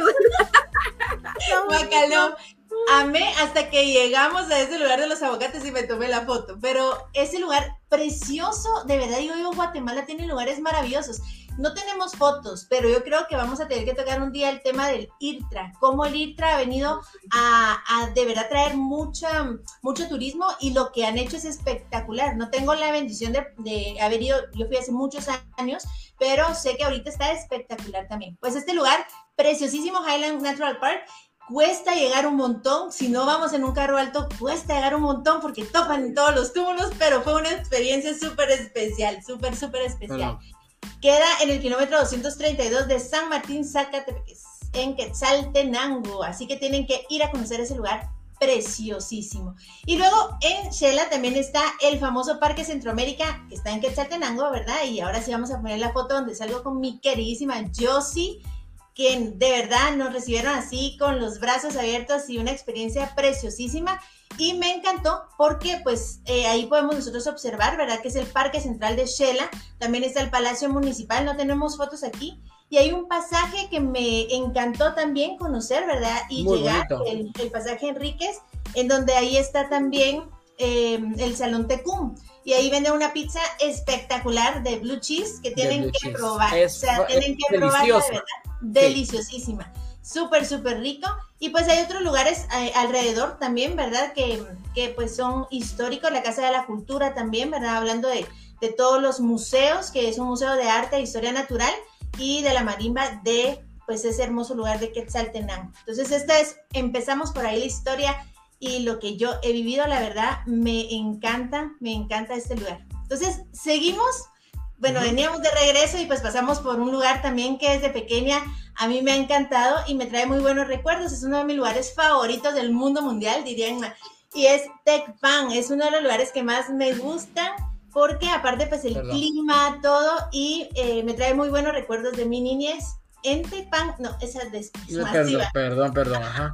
Vamos a empezar con el primero. En Tecpan tenemos las ruinas de Simché y me trae buenos recuerdos porque siempre íbamos con mis papás, ¿verdad? Entonces aquí podemos ver una fotografía muy bonita, ¿verdad? Donde, donde vemos las, las ruinas de Sinche. Después vamos a ver un videito que, que Dave nos, nos, nos dio, así, ¿verdad? Que él grabó en algún momento que fue a, a Isinche y, y muchas gracias por compartirlo y donde podemos observar esa maravilla. A mí lo que me encanta de las ruinas de Simché es que aparte de que sea un sitio arqueológico y nosotros podamos conocer muchísimo acerca de, de la historia, me encanta porque es un lugar abierto y la energía que ahí se siente, que se vive, es muy, muy especial. Así que las personas que no han ido tienen que ir a conocer las ruinas de Simché. Y me gustaría que pasaran las otras dos fotos en donde salgo con mi hermano y con y, y salen mis dos hermanos. Ahí sale el hermanito cuando dice, ¡uh! Miren, así hace Ay, miles de años. El nene, ahí es está el, el nene. dentista. ¡Oh! Él es el, wow. Guapote, dice. No, sí, hace muchísimos años, pero esas experiencias en familia en esos lugares yo creo que marcan marcan la vida de cada uno. Entonces, no solo es Guatemala tiene lugares lindos, sino lo que marca en nuestra vida. Y la siguiente foto, que también salen los dos, que salen mis dos hermanos, Mónica y Eric, y, y pues ese lugar, ¿verdad? Creo que trae muy buenos recuerdos.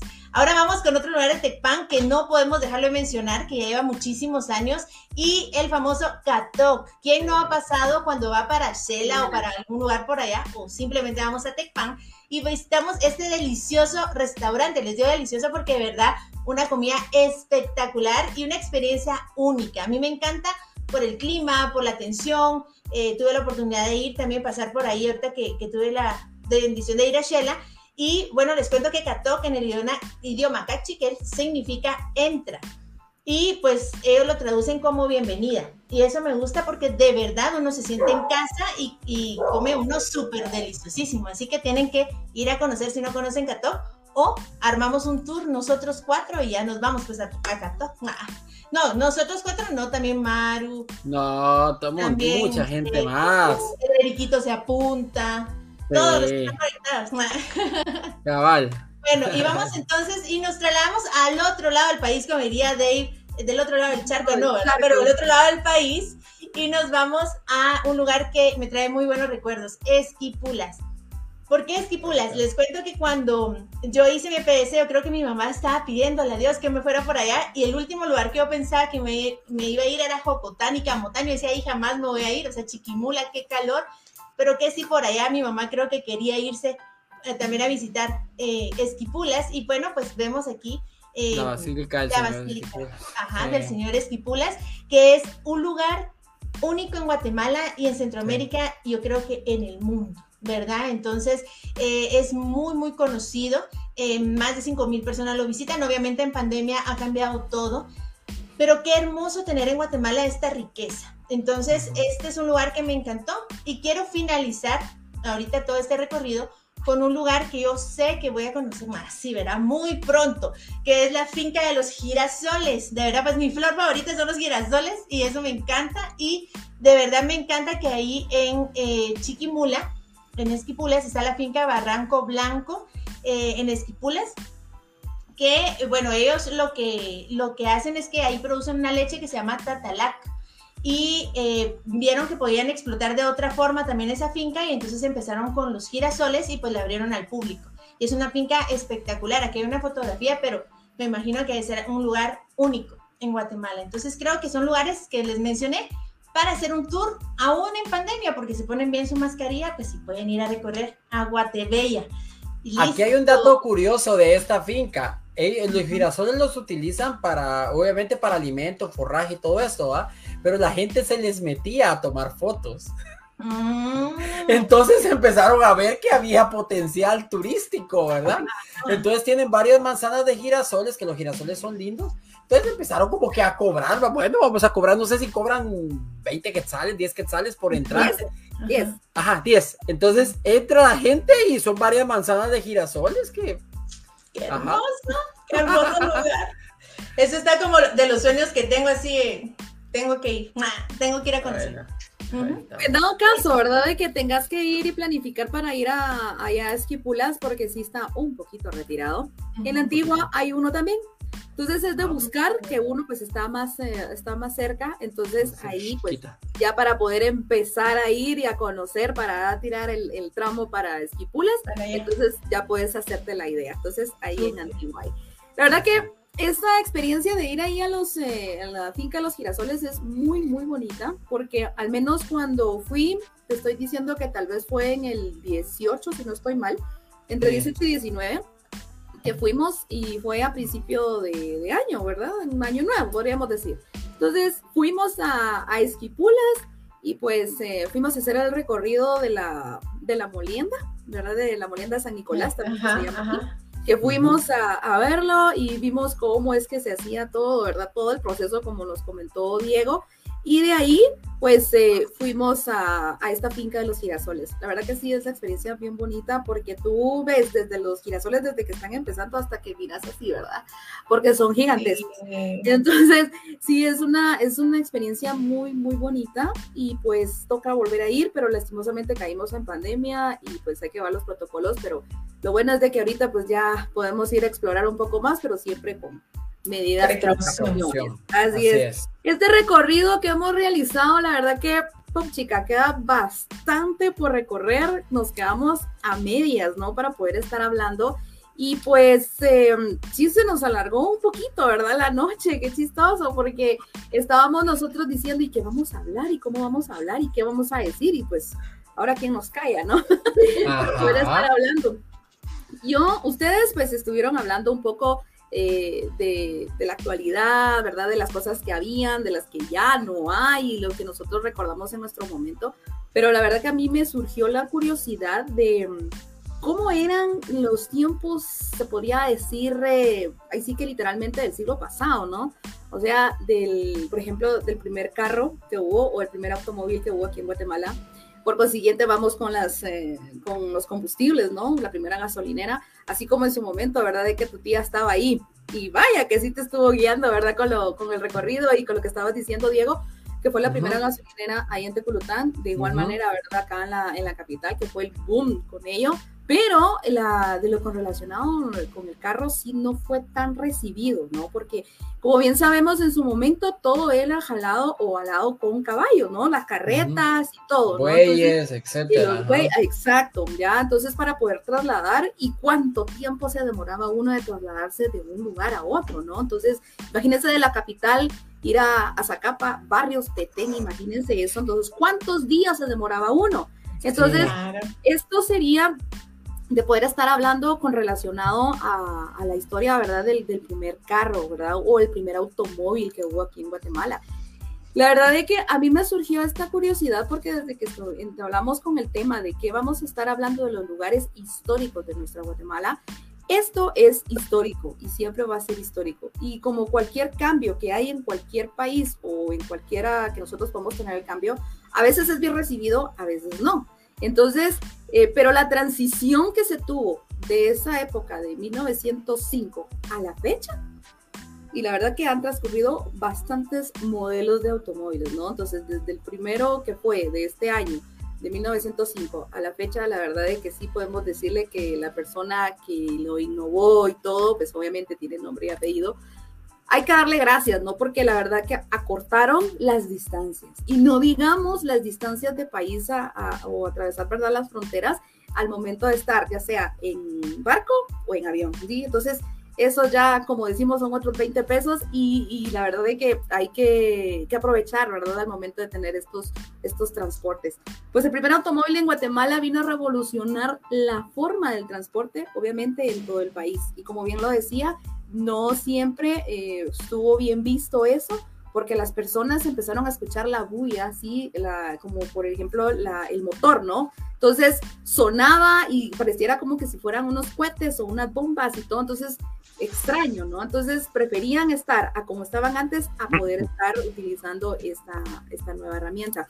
Entonces yo, pues, em, como es tanto, ¿verdad? La, la hablada, se podría decir de que conseguí algún material para que pudieran estarlo viendo y en su momento también lo vamos a estar explicando porque como bien sabemos, tanto en YouTube nos ven, nos ven acá en vivo en Facebook y nos escuchan por medio de Spotify. Entonces, vamos a, a colocar un pequeño corte, ¿verdad?, de video para que puedan ustedes estar observando y escuchando la evolución de él.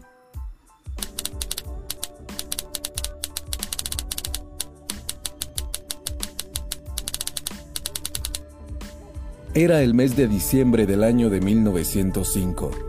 Las únicas calles empedradas eran las que llevaban a la Plaza Mayor, misma que constituía el centro de los pobladores de aquel entonces. En esta época, el medio de transporte más avanzado y novedoso eran los carruajes alados por caballos y otros animales de carga.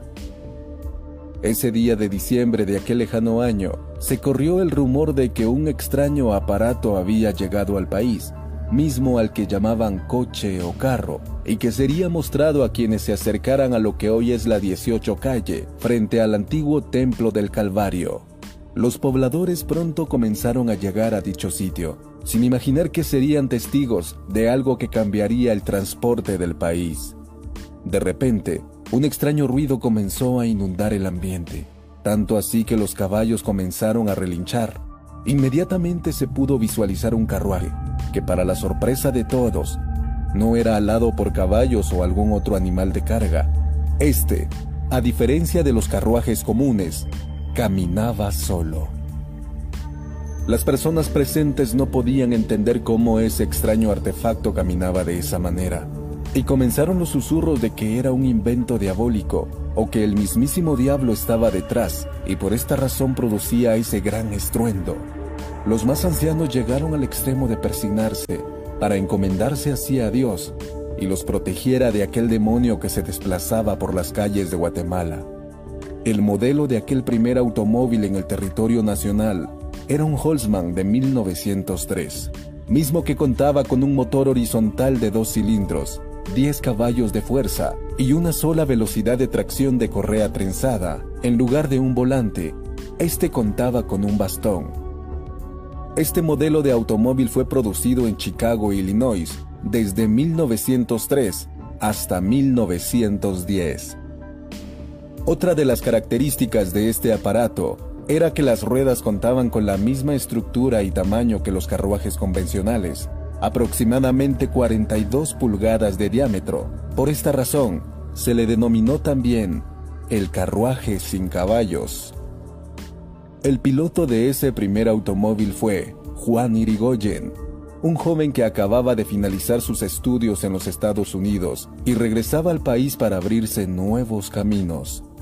De esta forma se convertiría en el precursor del automovilismo en Guatemala. Meses después. Ya vieron, aquí, ¿verdad? Es algo icónico. La verdad es que el, modelo fue algo espectacular. Como bien lo relata la, aquí el video, de decir que las personas no se imaginaban que esto caminara solo. Bueno, literalmente no solo, ¿verdad? Porque la persona iba manejando, pero, o sea, que no iba transportado con animales, ¿ya?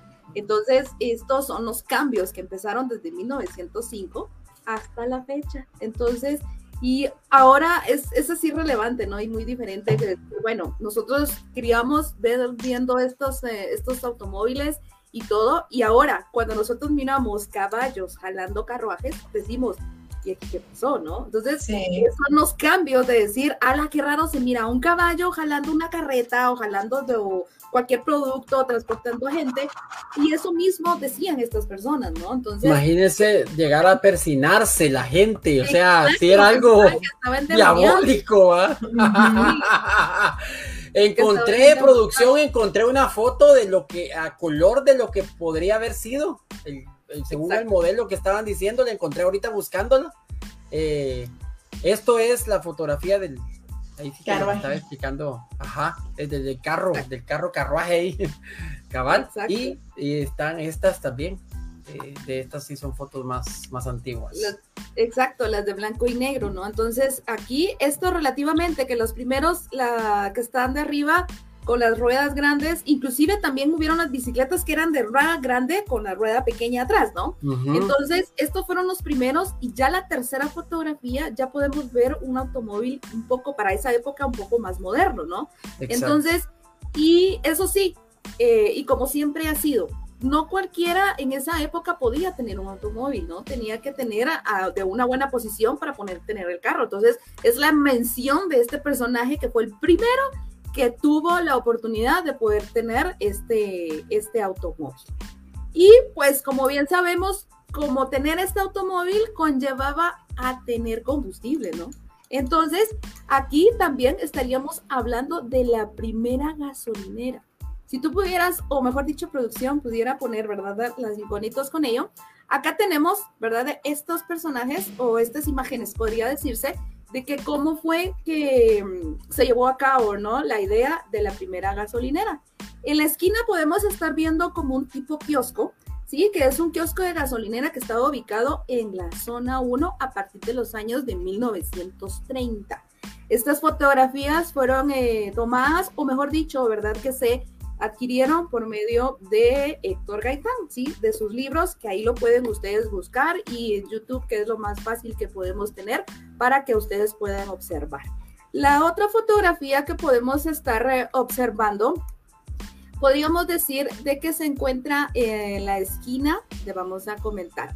Se encuentra, eh, la fotografía es del pionero, ¿verdad? O en un expendio de gasolina que se llamaba El Águila Esto es una fotografía, ¿no? Que era muy bueno en esa época cuando era algo nuevo, así como las fotografías anteriores o de un algo novedoso, ¿verdad? Que nosotros podamos decir, ala, esto es nuevo y que quede para el recuerdo. Pues esta es, eh, estas fotografías, ¿no? De la industria en el que el país era conseguir esta, estos combustibles. Y como bien lo recalco, no cualquiera en esa época o del siglo pasado podría tener eh, automóvil.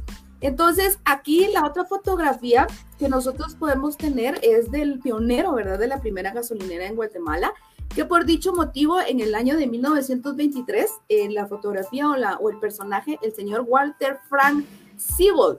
Esta eh, misma marca, Seabold, es la marca también que hay de, de aceites, ¿no? Entonces, hay, hay, muchas, ¿verdad? Cacolmanías que, que se utilizan, es la marca, ¿verdad? De ASEA de los... Eh, eh, ¿cómo se llaman? De la Fórmula 1, ¿no? Que pueden utilizarlo. Entonces, tuvo la iniciativa de montar el primer expendio de gasolina acá en Guatemala.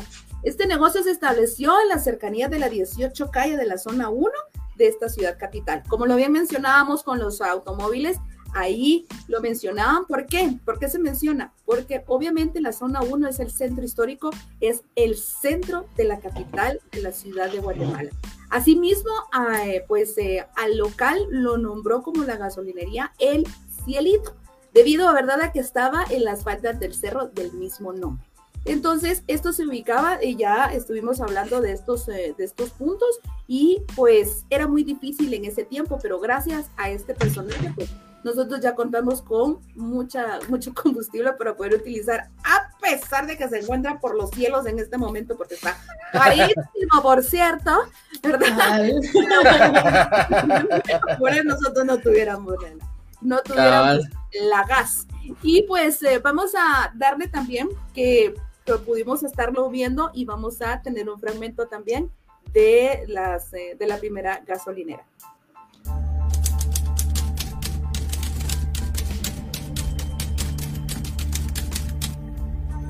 Luego de la llegada del primer automóvil al país, a finales de diciembre de aquel lejano año de 1905, surgió en Guatemala una revolución muy interesante, la cual fue comandada por los pudientes de aquel entonces, quienes empezaron a importar más automóviles al país. Después de ser testigos de la facilidad que brindaba este aparato al momento de transportarse, no dudaron en ningún momento en tomar la decisión de adquirir uno para ellos. Sin embargo, las cosas no eran tan fáciles como parecían, ya que más que el dinero para poder adquirirlo, existía una batalla mucho más difícil, conseguir combustible esto debido a la falta de gasolineras en el país. Walter Frank Siebold, o Don Francisco, como lo conocían muchos, llegó a Guatemala procedente de Wisconsin, esto en el año de 1923, para de esta manera establecer un negocio que ofreciera el servicio de gasolina a un pequeño grupo de personas que poseían un vehículo, ya que para este año solamente habían 280 automóviles en la ciudad de Guatemala. La forma acostumbrada para poder obtener gasolina era por medio de latas que los mismos dueños de carros importaban. Francisco tenía que ofrecer algo novedoso para atraer a sus clientes a una pequeña estación, siendo entonces el primero en la ciudad de Guatemala en ofrecer el servicio gratis de aire y agua, del cual nunca se había oído antes y a la vez convencía a los clientes a no dificultarse con la importación y almacenamiento de la gasolina. Luego de ser una caseta de madera con un bombillo en el frente, don Francisco añadió un cuarto que utilizó para vivir y a la vez aprovechar a ofrecer el servicio nocturno, el cual sería el primero en Centroamérica. En el año de 1925, el negocio toma una nueva apariencia y con más espacio podía guardar una mayor existencia de productos de petróleo, y ahora también agregando neumáticos de diferentes marcas en su inventario. El siguiente paso fue adquirir terrenos y construir una estación más grande, la cual, en el año de 1930, ofreció la primera rampa de engrase para lubricar carros en Guatemala. Es de esta manera como se soluciona uno de los grandes problemas para los propietarios de automóviles de aquel entonces y que hasta el día de hoy sigue siendo una revolución al momento de brindar un servicio. Ya vieron acá, es bien, bien, bien interesante. Ya vieron hasta producción, ya los puse a trabajar. El no, estaba viendo, fíjense que me, llamó la atención. Eh, ahí sí que ahorita que estaba buscando y encontré la marca. Eh, de hecho, existe repuestos, eh, repuestos y servicios Cibol. Existe todavía. Yo no, no había relacionado. Y de hecho, en donde dice nosotros está la historia de Walter Frank Cibol. Ahí está. Ahí está la primera si se dan cuenta, era eh, la, gasolinera era Cibol, pero la marca de gasolina era la Texaco. Texaco, sí. Entonces, eh, ahí está la primera rampa, como dicen, y cabal, 1923, el señor, y todavía existe, imagínense, Cibol todavía está hasta la fecha, o sea, más, 100 años, se puede decir, 100 años va a cumplir Cibol en Guatemala. El otro año, exactamente, 100 años. El otro año, ajá, cabal. Así es. Aquí dice, mira, 280 vehículos habían, dice aquí. Automóviles en la ciudad de Guatemala en 1923, imagínate eso. O sea, tan poquitos a diferencia, ¿verdad? De cómo es que estamos ahora. Exacto. Claro. Mm, bueno, ahora, ¿verdad? Como un dato curioso, vamos a, preguntar, o me imagino, ¿verdad? De, aquí, ¿ustedes sabían de que aquí, aquí se fabricó una línea de carro? No. ¿No? No, pues lo sabía, no lo sabía. Pues déjeme comentarle, déjeme anunciarle que sí. Pues esto se fabricó exactamente en el año de 1977.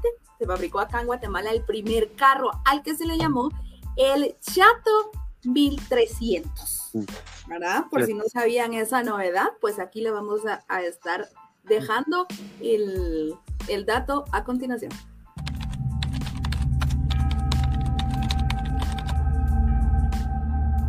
En 1977 se fabricó en Guatemala el primer auto, el cual llevó el nombre de El Chato 1300. A este también se le conoció como el Chatío Chapín. Este vehículo fue un pequeño camión que se utilizaba para transportar carga y que fue distribuido por Sidea. El Chato 1300 le debe su nombre al motor 1300 centímetros cúbicos que llevaba en su interior aunque en realidad su motor era un Bedford, filial de General Motor en Inglaterra, de 1256 centímetros cúbicos, al igual que los frenos y la suspensión del automóvil.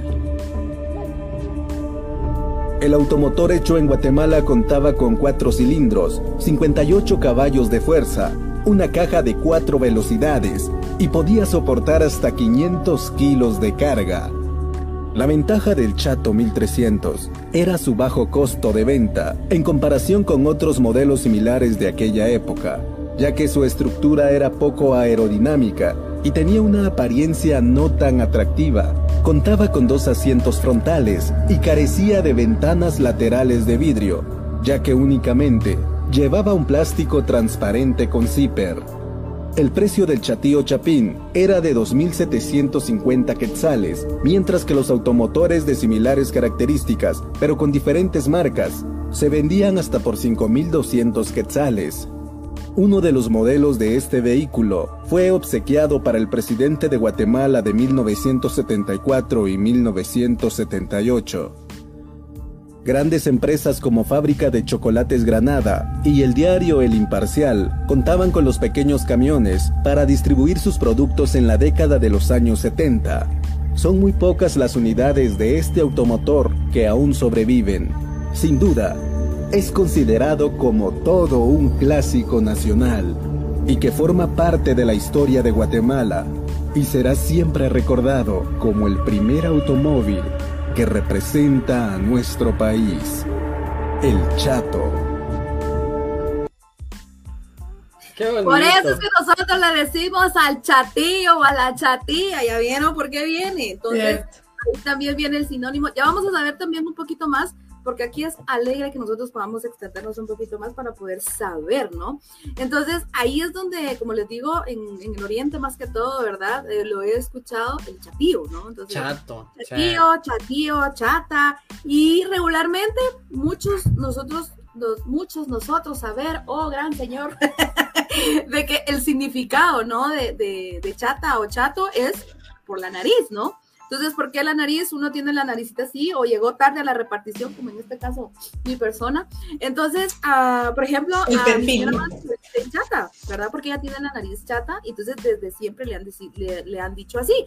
Entonces, eh, viene también relacionado a, a, lo que es la forma del automóvil. Ustedes si lo pudieron observar, es chato relativamente, ¿ya? Entonces, por eso es que se llamaba así, Chato 1300. Imagínense en esa época, bueno, según mi papá me comenta, eh, que lo he escuchado muchas veces, parece que el sueldo mensual en esa época, me dice mi papá que su primer sueldo más o menos en los 70s, era más o menos entre 150 y 200 quetzales mensuales.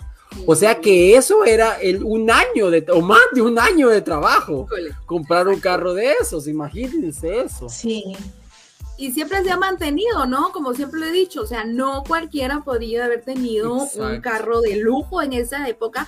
Como bien lo dije, lo decía el video, en la narración, de que solo el presidente de esa, de esa época, Eugenio el, de la época eh, lo utilizaba. También lo utilizó también la fábrica de chocolates Granada también en su Qué rico. Y, todavía pues ese chocolates Granada se encuentra vigente, ¿no? Entonces, en los precios, y como bien podemos verlo acá en la, en la imagen, usaban entre los 2.750 eh, y se vendía también hasta por 5.200, ¿no? Entonces, inclusive, la verdad, la imagen me da risa porque dice, no es el más bonito de todos, pero sí el más eficiente, ¿no? Entonces, es como que, como aquí bien decimos, ¿verdad? Somos bien trabajadores y bien emprendedores. Miren aquí, miren aquí la ganga, 800 de enganche y el resto hasta en 30 meses. Exacto. Sí, eso era lo más así. Lo mismo, esta, esta publicidad que está ahí es la misma que, nosotros, que, utilizan en la actualidad para poder estar eh, realizando ¿verdad? Las, las, ventas de sus, de sus carros. Entonces, dice aquí, por ejemplo, dice Eric, em, vamos a quitar aquí la imagen.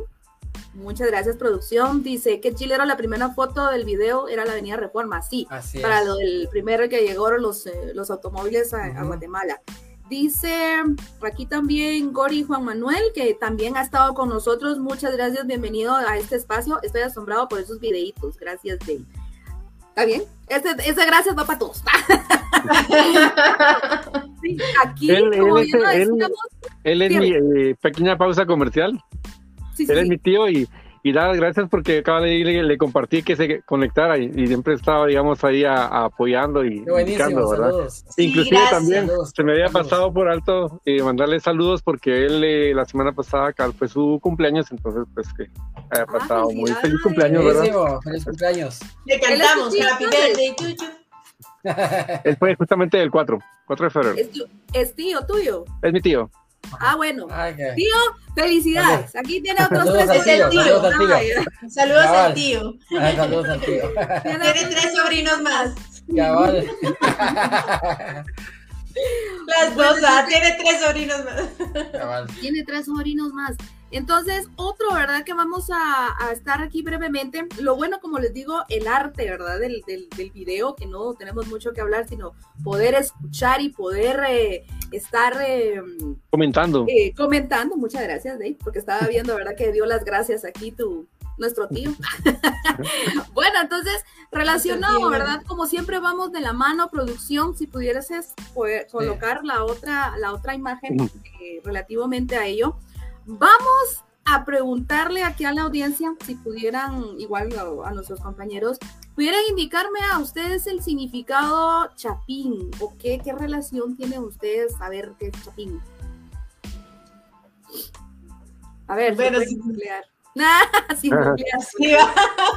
en su momento lo, en su momento lo busqué, dirían. En su momento lo busqué y, ah, va, va, con el término de eh, un calzado, si no estoy mal me, recuerdo yo, solamente por el tipo, digamos, de, calzado que, era, ¿verdad? Eh, un tipo como zapato que decían, digamos, eh, chapín, entonces por eso ya estaba em, conocidos como los chapines. Ah, solo como tú dijiste, Dave, haciendo un corte comercial, así, anuncios parroquiales. ¿Se recuerdan que les mencioné el Salón de Belleza de la Avenida Bolívar de la tía Gloria? Pues aquí está la tía Gloria saludándonos. la tía Gloria. Tía tiene tres sobrinos más. saludos a la tía, saludos a la tía. Saludos a la, familia crece. La familia crece. Sí, en efecto, eh, eso es relacionado ¿no? a unos calzados que ahí les vamos a, a mencionar. A ver si podemos aquí Aquí está, en efecto, ¿verdad? La palabra chapín es una palabra con la cual muchos guatemaltecos se identifican con orgullo, así es. Pero cuando nosotros eh, o nos indicaban, ¿no? Cuando tú qué eres o dónde eres o qué te dedicas, bueno, yo soy de Guatemala. Ah, ustedes son los chapines, ¿no? Hubo un momento dado en cierta época, no sé si ustedes se recuerdan, que cuando empezaron a, a buscar en sí el significado de chapín, eh, nos empezaron a decir, sí, es que los chapines no son buenos, los chapines no, y ya saben el significado, que son malos, mejor cambien su seudónimo y todo, pero no, se mantuvo, porque obviamente nosotros pues le dimos el, el cambio a ese significado. Como bien lo decía, es posible, ¿verdad?, que algunos desconozcan el origen y el por qué el significado ha tenido en términos del transcurso de la historia. Eso es lo que yo les indicaba. La historia del origen de la palabra chapín. Aquí lo es donde yo lo encontré y, le vamos a también, ¿verdad?, a, mostrar ese video. Dice, el chapín o chapines era un tipo de calzado de plataforma de origen español que fueron populares y utilizados en el siglo XV en España. El nombre de estos zapatos surgió como pues eh, la onotopeya del ruido que hacían los nobles al caminar en las calles empedradas. A ver, ¿se imaginaban ustedes cómo es ese sonido que, que hacía? Chap, chap, chap, algo así tenía que haber sido, ¿verdad? Chap, chap, algo así. Así es, algo así. Porque obviamente tenían ese sonido más porque al menos yo podría decir que me imagino yo que al momento de ese tipo de plataforma por dentro era vacío, ¿sí? Hueco por dentro. Entonces, por eso es que sonaba aún más. Entonces, imagino todavía al sonido cuando el caballo va caminando, así. Entonces, para que se puedan imaginar, imagínense en este caso, ¿verdad? Que cómo costaba el caminar, porque se mira que es incomodísimo, porque uno está así como que el zanco ya se va uno de, de boca, ¿verdad? Entonces, eh, vamos a, mostrar a continuación El, el, video para que ustedes puedan darse la idea de cómo es que se utilizaba en su momento. El chapín o chapines era un tipo de calzado de plataforma de origen español que fueron populares y utilizados en el siglo XV en España. El nombre de estos zapatos surgió como sinónimo del ruido que hacían los nobles al caminar por las calles empedradas. Chapín era el sobrenombre generalizado en México y Centroamérica en los siglos XVI y XVII, que le tenían a los españoles peninsulares. Se derivaba del apellido Cachopines y era mencionado de forma burlona por el significado de alguien prepotente. Chapín también era utilizado de forma despectiva para los españoles que residían en Santiago de Guatemala. Las modas europeas trajeron los zapatos chapines al país durante la colonia y a causa del tamaño de la plataforma causaban dificultad para andar. Ya vieron, era bastante dificultoso y en su momento, al menos a mí me cansa y me cuesta andar con tacones. Imagínense con eso que era un poquito más cuadrado, pero igual era muy, muy cansado. Y eso relativamente a, la, a las imágenes o todas, ¿verdad? Lo que estamos viendo acá, por ejemplo, estos zapatos, obviamente, eh, lo utilizaban en las, obviamente las damas, ¿no? En el siglo XV y XVI.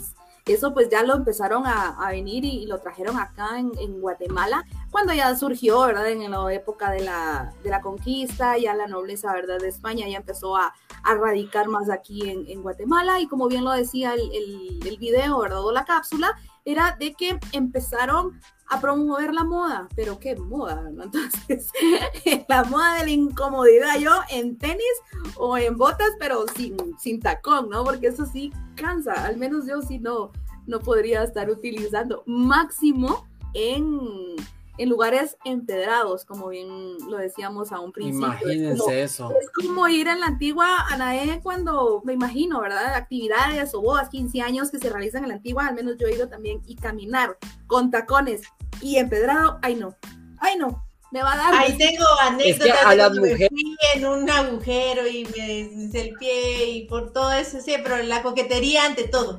Sí. Me levanté, me puse el tacón y me fui a la fiesta. Después ya enyesada y todo, pero qué. No, enyesada, con bota. Con bota. Pero sí, sí, tremendo.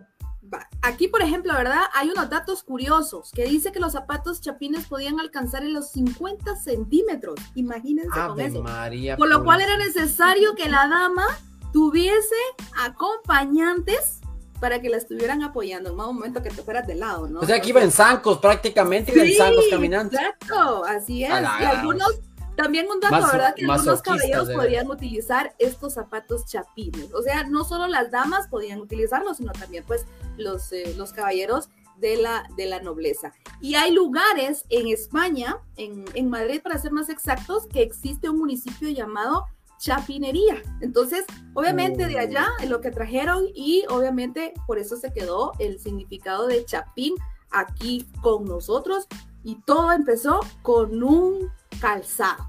Y nos vamos al calzado suave chapina con gallinas que a uno venía y acá de la pierna a la rodilla le llegaba esa gina. a mí se me pasó bastantes veces. Yo tuve de esas ginas y fue muy, muy gracioso, ¿no? Porque no podías tener como eh, mojando tus pies porque si no ya te llegaban aquí a la rodilla. Rápido. Entonces. Así es, entonces, eh, no sé de verdad si algunos de ustedes ya tenían algún pues conocimiento de esto, ¿verdad? De No, que Chapín, ¿no? veníamos de la época de la Sí. colonia Chapín, ¿no? y dónde veníamos, y dónde venimos a parar con el nombre Chapín. Entonces, Ah. eso es, eso es lo curioso. A ver, y ya para poder estar finalizando, ¿sí? Eh, porque también agradecemos el tiempo establecido a las personas que están acá con nosotros, se les agradece. Y la verdad que vamos jueves a jueves tratando la manera de poder estar eh, aprendiendo un poco más, porque no solamente ustedes como personas o los que nos están escuchando y viendo pueden estar aprendiendo, sino nosotros también estamos aprendiendo, porque obviamente, ¿verdad? Se investiga, se, te, tiene, que tener una fuente de decir, así es una fuente verídica para poder estar hablando y poder eh, dar un poco más de la, de la información que al menos en su significado, por ejemplo, con lo del carro, sí, yo ni en cuenta. Y al momento de estar leyendo e investigando, entonces sí, wow, es interesante saber un poco más de, nuestra, de nuestro querido terruño, ¿verdad, Diego? Así de es. poder estar sabiendo. Bueno, ya por último, para poder estar sabiendo, ustedes podrían indicarme para ustedes qué significa el nombre Guatemala. Ese sí es un le- lengua. eh, uy. Entre. Entre. Entre montañas. No, entre montañas no. Ah, no me acuerdo. Lo vimos, lo tuvimos que haber visto en el colegio, pero que nos acordemos son otros 20 pesos. en la escuela. Híjole, así es. O- A ver, lugar de agua, algo así, lugar- algo así. Tiene que ver con agua. Tiene que ver con agua. No me acuerdo exactamente, pero sé que tiene que ver con agua. A ver, de las personas que nos que han estado interactuando con nosotros, podrían indicarnos, ¿no? Para ustedes qué significa Guatemala, porque al menos podríamos decirnos que nos siempre nos han dicho cuando estamos fuera de nuestras tierras, para ustedes qué es Guatemala. Ah, Guatemala para mí es mi gente, Guatemala para mí es la comida, Guatemala son mis tradiciones. Y sí, así es. Esto, esto es el significado de ser chapín, de ser guatemalteco. Pero en sí tenemos que saber, ¿verdad?, el significado de la, de la palabra. Acá le vamos a dar un breve y vamos a, a enseñarles también, ¿no? De igual, siempre con video y bien explícito para que ustedes puedan estar aprendiendo. Pero mientras tanto, esto podríamos indicar de que fue en el eh, tiempo, se podría decir, de la, de la conquista, ¿verdad? En esta, la primera imagen, se podría indicar que explicamos cómo fue el, el surgimiento del nombre Guatemala, como las diferentes teorías y significados a las cuales eh, atribuyen a esta, a esta conquista, ¿no? Porque el nombre Guatemala es una de las características culturales más importantes que nosotros tenemos en nuestro país, mientras tenemos una gran riqueza en su origen y en significado. La primera mención en la cual se hizo el nombre de Guatemala se encuentra, o mejor dicho, se estableció en una carta que el conquistador Pedro de Alvarado envió a Hernán Cortés el 11 de abril de 1524 desde Utatlán, capital del señorío quiché. De hecho, en el documento, de en el documento pues, Pedro de Alvarado utilizó una forma castellanizada de llamar a Guatemala Guatemalán. Así fue que inició esto. ¿ya? Entonces, obviamente, vamos a, estar desarrollando y vamos a indicarles en este instante cuál fue el origen directamente de esto para que ustedes puedan saber el significado del mismo. El origen de la palabra Guatemala. El nombre Guatemala es la traducción de la palabra Guatemalán, que significa el lugar de muchos árboles en el idioma náhuatl, descendiente de los aztecas.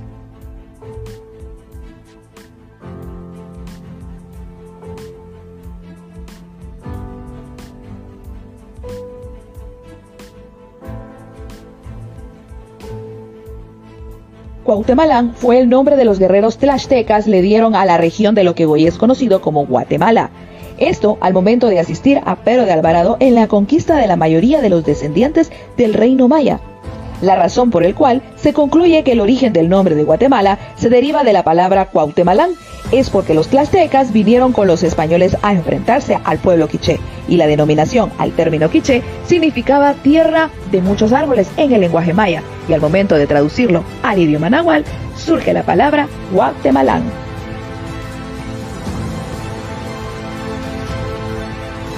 El uso de este término está documentado en una carta que Pedro de Alvarado le manda a Hernán Cortés en el año de 1524. En esta carta, el conquistador utiliza la palabra Cuauhtémalán para describir el nuevo territorio conquistado.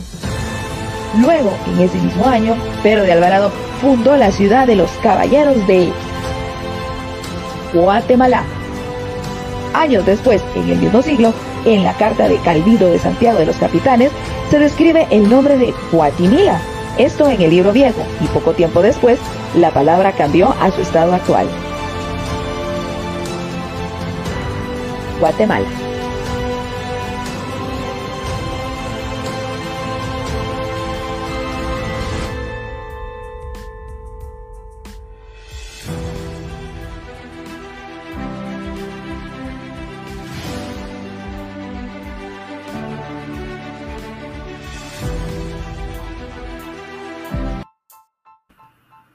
Interesante, ¿no? La verdad que sí, me quedé así sabiendo eso de que Pedro de Alvarado quiso mencionar el, nombre y no lo pudo pronunciar bien, pero ya a finales de eh, y ya hacia la época pues quedamos ya con Guatemala.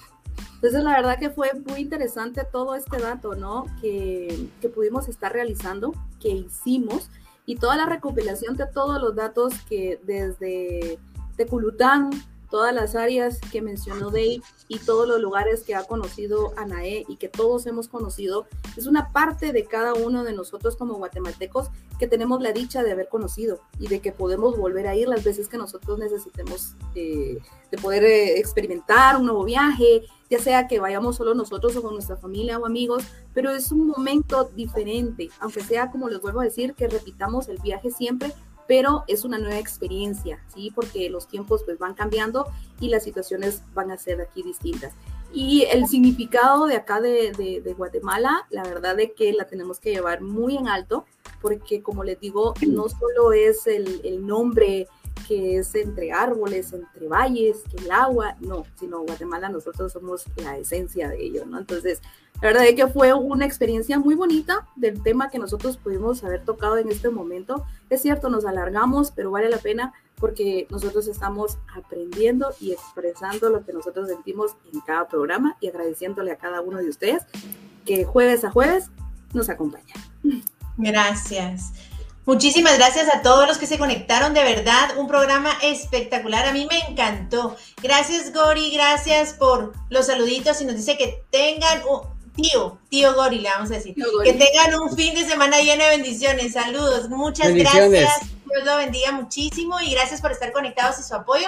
Y a cada persona que se conectó, muchísimas, muchísimas gracias. Fue, fueron, se pasó rápido el tiempo. Realmente cuando estamos juntos no sentimos el tiempo y me encanta. A mí me encanta que lleguen los jueves porque tenemos un súper programa. Así es. Sí, gracias, gracias a todos los que estuvieron eh, aportando ahí también información muy valiosa. Yo creo que todos terminamos aprendiendo algo nuevo hoy. Yo no me sabía lo de Chapines, yo estaba en Fly. Y lo de Guatemala, creo que lo aprendimos, pero como que nos pasamos debajo del agua ese momentito. Sí. Entonces, eh, buenísimo. Yo creo que todos hasta nos dieron ganas de conocer lugares ahí que, que mencionaron ahí compañeros. Eh, yo creo que aquí tenemos que tenemos que ser un poco aventureros. Yo creo que ahorita con pandemia nos cuesta y todos decimos, ay, es que solo que termine, solo que termine. Hay lugares que podemos visitar aunque estemos en pandemia, que es al aire libre, que es con, son con precauciones y que nos comenten ahí en la página si visitan alguno de estos lugares que mencionamos, suban, compártanos las fotos ahí, eh, nosotros las vamos a compartir y pues muchísimas gracias a todos los que estuvieron pendientes y aportando ahí, que se tomaron la hora 50, que yo creo que es récord ahorita para nosotros, eh, de este programa.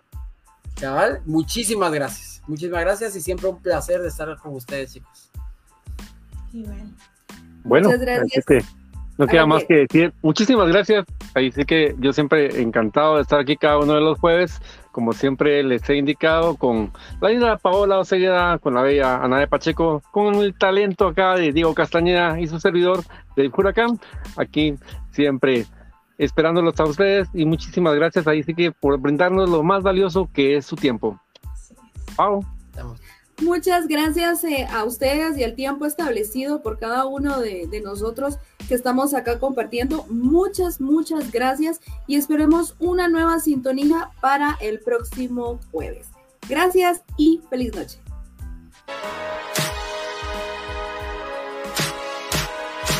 Todo lo que necesitas es la voluntad, pero un poco de ayuda aún es mejor y no es de la India, es la solución. Nuez de la India es un producto natural que nos ayuda a perder peso de manera rápida, fácil y segura. Nuez de la India, reductor de peso, es un producto natural sin procesos químicos para evitar el efecto rebote y para una pérdida de peso, tallas y medidas rápidas. Los beneficios, pérdida de peso, elimina la celulitis y reduce el acné. Sin dieta, sin rebote, sin dejar de comer. Sin dieta ni ejercicios para hombres y mujeres. Empieza hoy y cambia tu vida. Tratamiento para dos meses, 150 quetzales. Servicio a domicilio, envío a nivel nacional. Pide el tuyo al 3519-2387. Pregunta por nuestras ofertas del mes.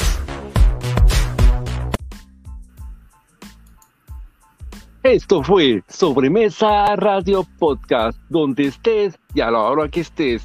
Recuerda seguirnos en YouTube, en Spotify. Hasta una próxima.